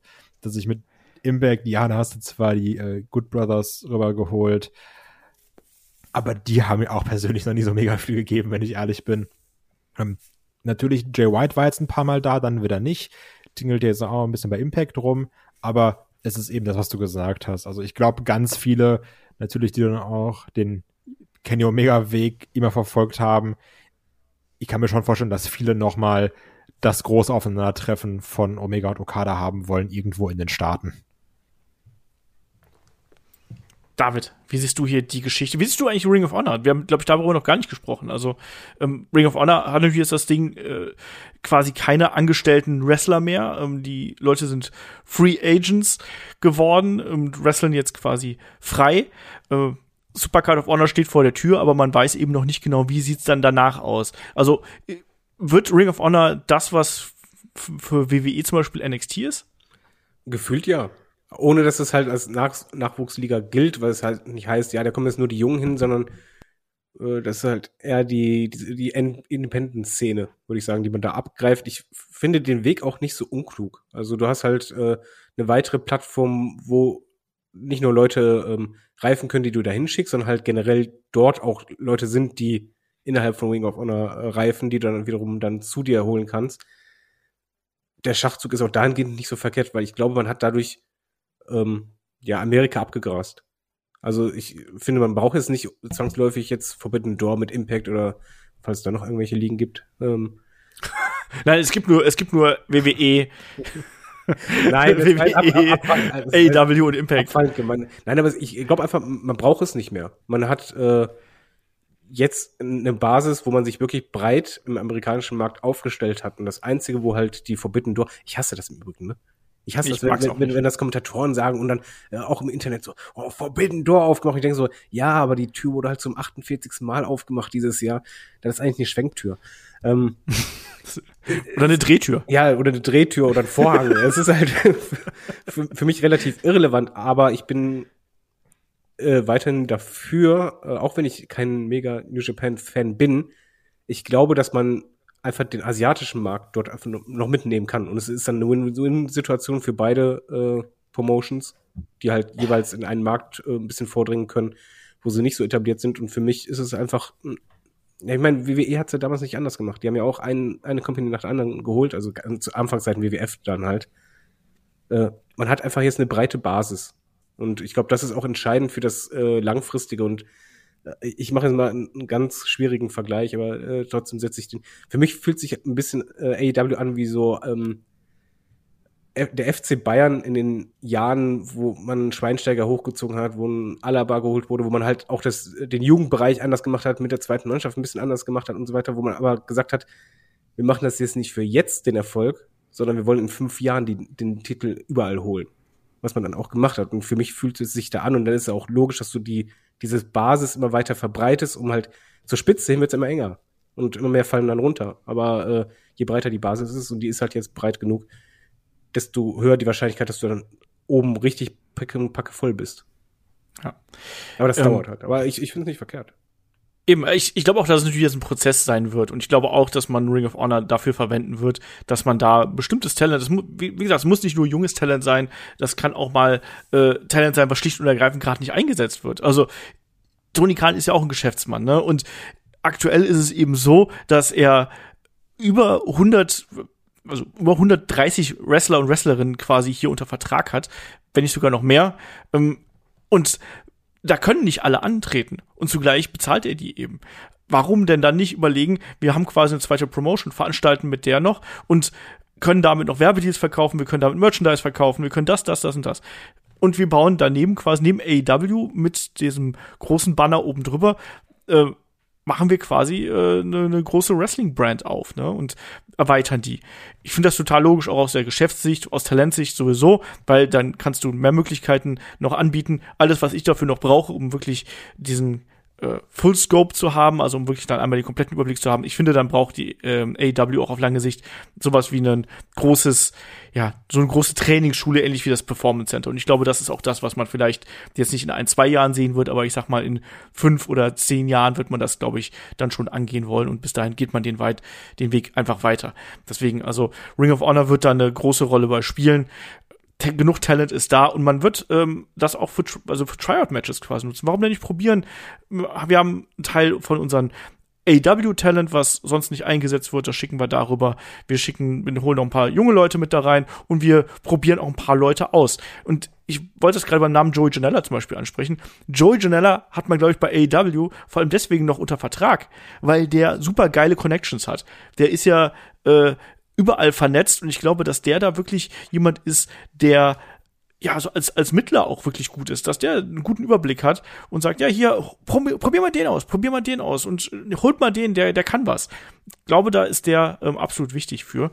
Ich hätte nie gesagt, dass ich mal positiv über Joe Schneider reden Krass, würde. wusste ich gar nicht, dass er so Connections hat. Guck mal, wieder was gelernt. Immer lerne ich was, wenn ich podcaste mit euch. Aber den Olf haben wir auch nur wegen seinen Connections. Das stimmt. Ja, das Spannende, das, das hat der Markus im WXW-Podcast mhm. erzählt. Der hat zum Beispiel gemeint, dass äh, die WXW hätte, ähm, als der Auswahl von Biff Busick gewesen ist, zuerst Joe Janella angerufen. Joe Janella hatte aber keine Zeit und äh, hat aber eine Ninja Mac empfohlen. Und deswegen ist Ninja Mac äh, nach Deutschland gekommen, quasi in kurzer Zeit. Hat er im äh, Talk mit äh, Tassilo Jung rausgefunden. Krass. Also, nur mal so die Entwicklung, ne? Game Changer Wrestling, die Connection und sowas. Das ist ganz spannend und deswegen, da ist sehr eng vernetzt alles und ich glaube, da spielt Joey Janella durchaus eine größere Rolle mit. Und wie gesagt, Ring of Honor wird auch eine größere Rolle äh, spielen, aber ich glaube, an der Stelle können wir jetzt hier auch mal zum Fazit kommen. David, mit dir fange ich erstmal an. Wir haben letztes Jahr den Roster-Check gemacht. Wir machen dieses Jahr den Roster-Check. Ähm, wie siehst du die Entwicklung abschließend und steht AEW in Sachen Ausgeglichenheit, in Sachen Star Power und in ganz vielen anderen Faktoren, die wir jetzt hier noch mit reinschmeißen können, stehen die besser da als im vergangenen Jahr? Mm, de definitiv ja. Ich finde, man hat diesen Weg, den man eingeschlagen hat, konsequent weitergeführt. Äh, man hat auch Schwachstellen erkannt, versucht sie auszubessern. die große Krux. Ist immer noch die Frauendivision, aber was wir halt letztes Jahr schon sagten, das ist halt nichts, was du innerhalb von einem Jahr äh, aufbauen und gerade biegen kannst, es sei du holst halt voll die dicken Verpflichtungen. Da ist die meiste Aufbauarbeit äh, zu leisten. Was man aber geschafft hat, ist, dass AEW jetzt komplett für mich im Main Event, äh, Main Event, Mainstream angekommen ist. Durch halt eben auch so große Namen wie ein CM Punk und bei Danielson. Äh, man hat aber zeitgleich, und das, ich hatte ein bisschen Sorge, okay, jetzt sind die großen Namen, jetzt fokussiert man sich doch auf die geschafft, eigentlich in den letzten zwölf Monaten mehr Eigengewächse oder Originals, also die Leute, die von Anfang an dabei sind, aufzubauen, als in den zwölf Monaten davor. Also man, man du merkst gerade im äh, oberen Bereich, dass diese, äh, ja, wie sagt das meine Frau letztens, äh, irgendwie ist dann halt äh, jede, jede, du hast immer verschiedene Paarungen. Du hast halt jetzt nicht eine Paarung, die halt sich über vier pay sieht oder über drei, weil halt einfach du weißt, dahinter ist halt nicht mehr so viel, sondern jetzt hast du wirklich immer mehr Leute, die halt möglicherweise im Title Picture mitmachen oder halt im Midcard Title. Ich finde die Entwicklung gut und ich äh, habe auch immer noch die Geduld oder, oder beziehungsweise ich habe einfach das Gefühl, das wird sich langfristig richtig, richtig auszahlen. Das langfristig meine ich halt so in zwei, drei Jahren, glaube ich, wird es wirklich so sein, dass du halt ein Roster hast, wo du denkst, huiuiui, da, da, ich habe zu fast jedem oder fast jeder irgendwie eine Connection zumindest und mir sind sehr viele Leute wichtig und ich gucke es sehr gerne. Also ich bin guter Dinge momentan. Ich hoffe halt einfach nur, dass man das Roster dieses Jahr nicht mit 500 anderen Neuverpflichtungen noch weiter aufbläht. Ja, irgendwann reicht das. Das werden wir sehen. Ja, wie gesagt, aber da könnte dann auch Ring of Honor mit natürlich ins Spiel kommen. Und ich finde, das ist auch für mich persönlich jetzt so der, der äh, Gamechanger in diesem ganzen Konstrukt AEW. Ich glaube, dass das wirklich was sein kann, was dann auch diese, diesen Einkaufswahn von Tony Khan so ein bisschen begründen kann. Kai, du bist noch relativ frisch dabei bei AEW, das wissen wir. Ähm, trotzdem, äh, Fazit zu dem Roster-Check hier. Also, wovor ich immer den größten Respekt habe, ist, dass sie es schaffen, wie es bei der Tag Team Division äh, schon gelobt habe, dass das Roster voll ist, auch teilweise immer voller wird und dass man dieses, ich bleibe wieder bei dem, äh, bei dem Vergleich, dass man dieses Jonglieren trotzdem immer noch schafft, dass jeder der vielleicht auch, also der mir wichtig ist, ne, vielleicht sehen das andere anders und sagen so, ich will aber den und den sehen, aber jeder, der mir wichtig ist, der wird immer irgendwie irgendwo eingesetzt. Und nicht langweilig und nicht lückenfüllermäßig, sondern du hast die, die gerade wichtig sind, immer wieder drin. Du holst andere wieder hoch, dann sind andere mal wieder, wieder uninteressanter. Ich finde, trotz dem Vollerwerden des Rosters schafft man das alles immer noch sehr gut. Und natürlich sind diese Ängste da, aber mit dem Roster, was man jetzt hat, schafft man es, gute Storylines zu erzählen, logische Storylines zu erzählen, Leute over zu bringen, Leute zu pushen. Und solange das doch noch klappt, kann ich mich nicht beschweren. Egal wie voll das Roster wird, solange sie das irgendwie hinbekommen, habe ich jetzt erstmal keinen Grund zu sagen, das ist aber doof, einfach nur aus dem Fakt, das Roster ist so groß. Deswegen bin ich sehr zufrieden. Und was ich auch mag, ist, das war ja auch eine Sache, die wir bei der Keith Lee-Verpflichtung gelobt haben, dass sie es jetzt schaffen, verschiedene Akzente zu setzen. Du hast jetzt mal mehr Big Man, wie zum Beispiel im Leather Match. Auf einmal ging das Leather Match, wo wir sagen, Mann, Highfly müssen sein, waren drei Powerhouses die Hauptrolle. Und dass sie es jetzt auch geschafft haben, von diesem typischen, in böse gesprochen, AEW Indie-Look wegzukommen, sondern verschiedene Körpertypen, Wrestler-Typen reingeholt haben. Auch, Matcharten, ich sag nur MJF gegen CM Punk. Ja, genau, also. Nichts Spektakuläres, sondern einfach nur Story, Story, Story. Genau, nicht 30 Minuten lang krasse Flippy Move, sondern Story, dann mal da Hardcore, ein bisschen viel Hardcore vielleicht auch, ähm, dann eben wirklich Matten Wrestling, also dass, dass, du wirklich alles bedienst. Das, also musst du ja alleine die Revolution Card angucken. Äh, apropos, ja. ich möchte nur eine Sache einwerfen, die ich vergessen habe, die mir aber sehr, sehr wichtig ist, äh, weil da hatte ich jetzt die letzten Tage immer wieder mit meiner Frau darüber gesprochen es ist unfassbar angenehm, nicht nur, dass es vier Pay-per-Views gibt im Jahr und nicht 32.000, ja. sondern wie die abgeliefert haben in den letzten zwölf Monaten bei Pay-per-Views. Ist mal ganz ehrlich, also die letzten drei waren unfassbar gut. Ja. Und ähm, das gehört für mich halt auch nochmal zu der Company. Das ist halt nicht nur die Weeklies, sondern einfach die, diese großen Highlights, diese äh, Finalen, die möchte ich ja bei dem Pay-per-View sehen. Das ist der Grund. Und die Pay-per-Views, die abgeliefert werden, die haben eine unfassbar hohe Qualität. Also wo ich persönlich, also ich rein subjektiv, ich werde super unterhalten und ich habe auch dieses Gefühl, dass für den Pay-per-View theoretisch würde ich halt einfach auch gerne bezahlen, weil ich weiß, es ist groß, es fühlt sich groß an. Und diese Zeiten dazwischen, das ist für mich sehr angenehm, dass es wirklich nicht nur vier sind, sondern dass man auch, da auch, dass man das auch nutzt. Also, wie gesagt, Hut ab, weil die letzten Pay-Per-Views, man sieht ja die Bananenwertung, die waren schon krank. Kai? Ja, nee, ich meinte noch, dass man eben das auch bei dem Roster schafft, dieses sich Zeit nehmen. Also das, ja. das wollte ich noch gerade anmerken, weil es nicht nur eben bei den Fäden und Events ist, sondern du siehst es ja auch am Roster, dass sich da auch Zeit genommen wird. Genau. Nee, aber ansonsten sehe ich das ganz genauso wie ihr. Ich finde, jetzt in den vergangenen Jahren ähm, hat man da schon äh, sehr gut aufgestockt. Klar, es ist nicht alles perfekt. Es ist auch nicht jeder Neuzugang wirklich oben angekommen oder wird so eingesetzt, wie man sich das vielleicht äh, im Vorfeld gedacht hat. Ich sag nur, egal ob es jetzt ein Christian Cage ist oder ein Andrade oder äh, manch andere auch. Ähm, es kann aber auch nicht jeder äh, da einfach absolut funktionieren, ne? wie es jetzt zum Beispiel ein Brian Danielson gemacht hat oder ein John Moxley damals, als man geholt hat. Ähm, das ist, glaube ich, auch ganz wichtig. Das kann bei dieser Masse an Verpflichtungen auch gar nicht möglich sein, dass jeder da absoluter, absoluten Top-Run jedes Mal hinlegt. Und das werden wir auch in Zukunft haben, dass große Namen die vielleicht Vorfeld man gedacht hat, Mensch, die müssen es werden, dass die auch dann äh, sofort einschlagen und das da fällt wieder der Punkt Zeit rein, den ihr gerade eben auch schon genannt habt.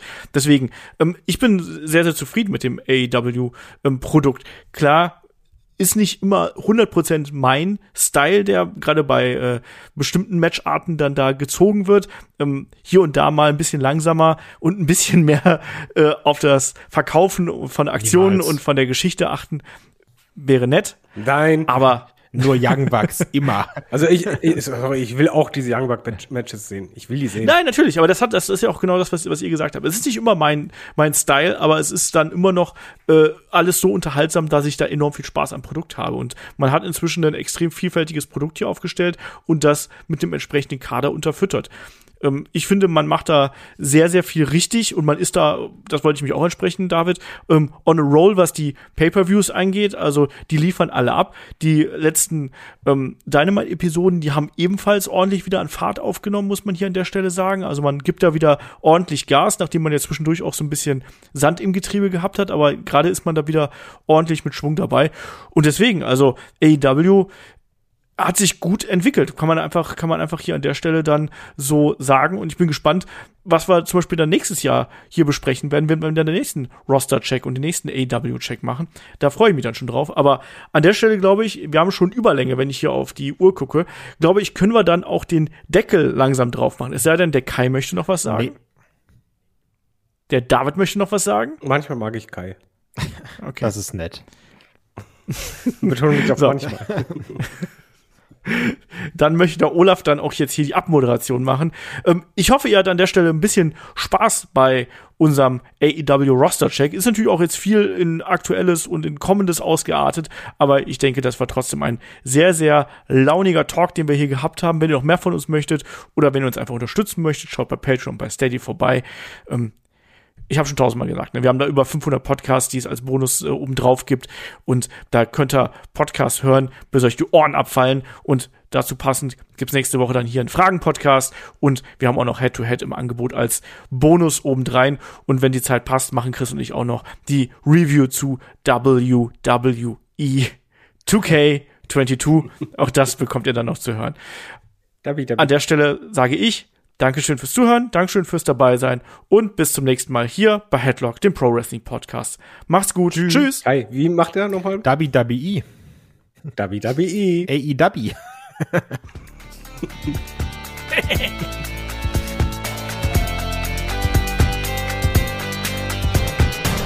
Headlock, der Pro Wrestling Podcast.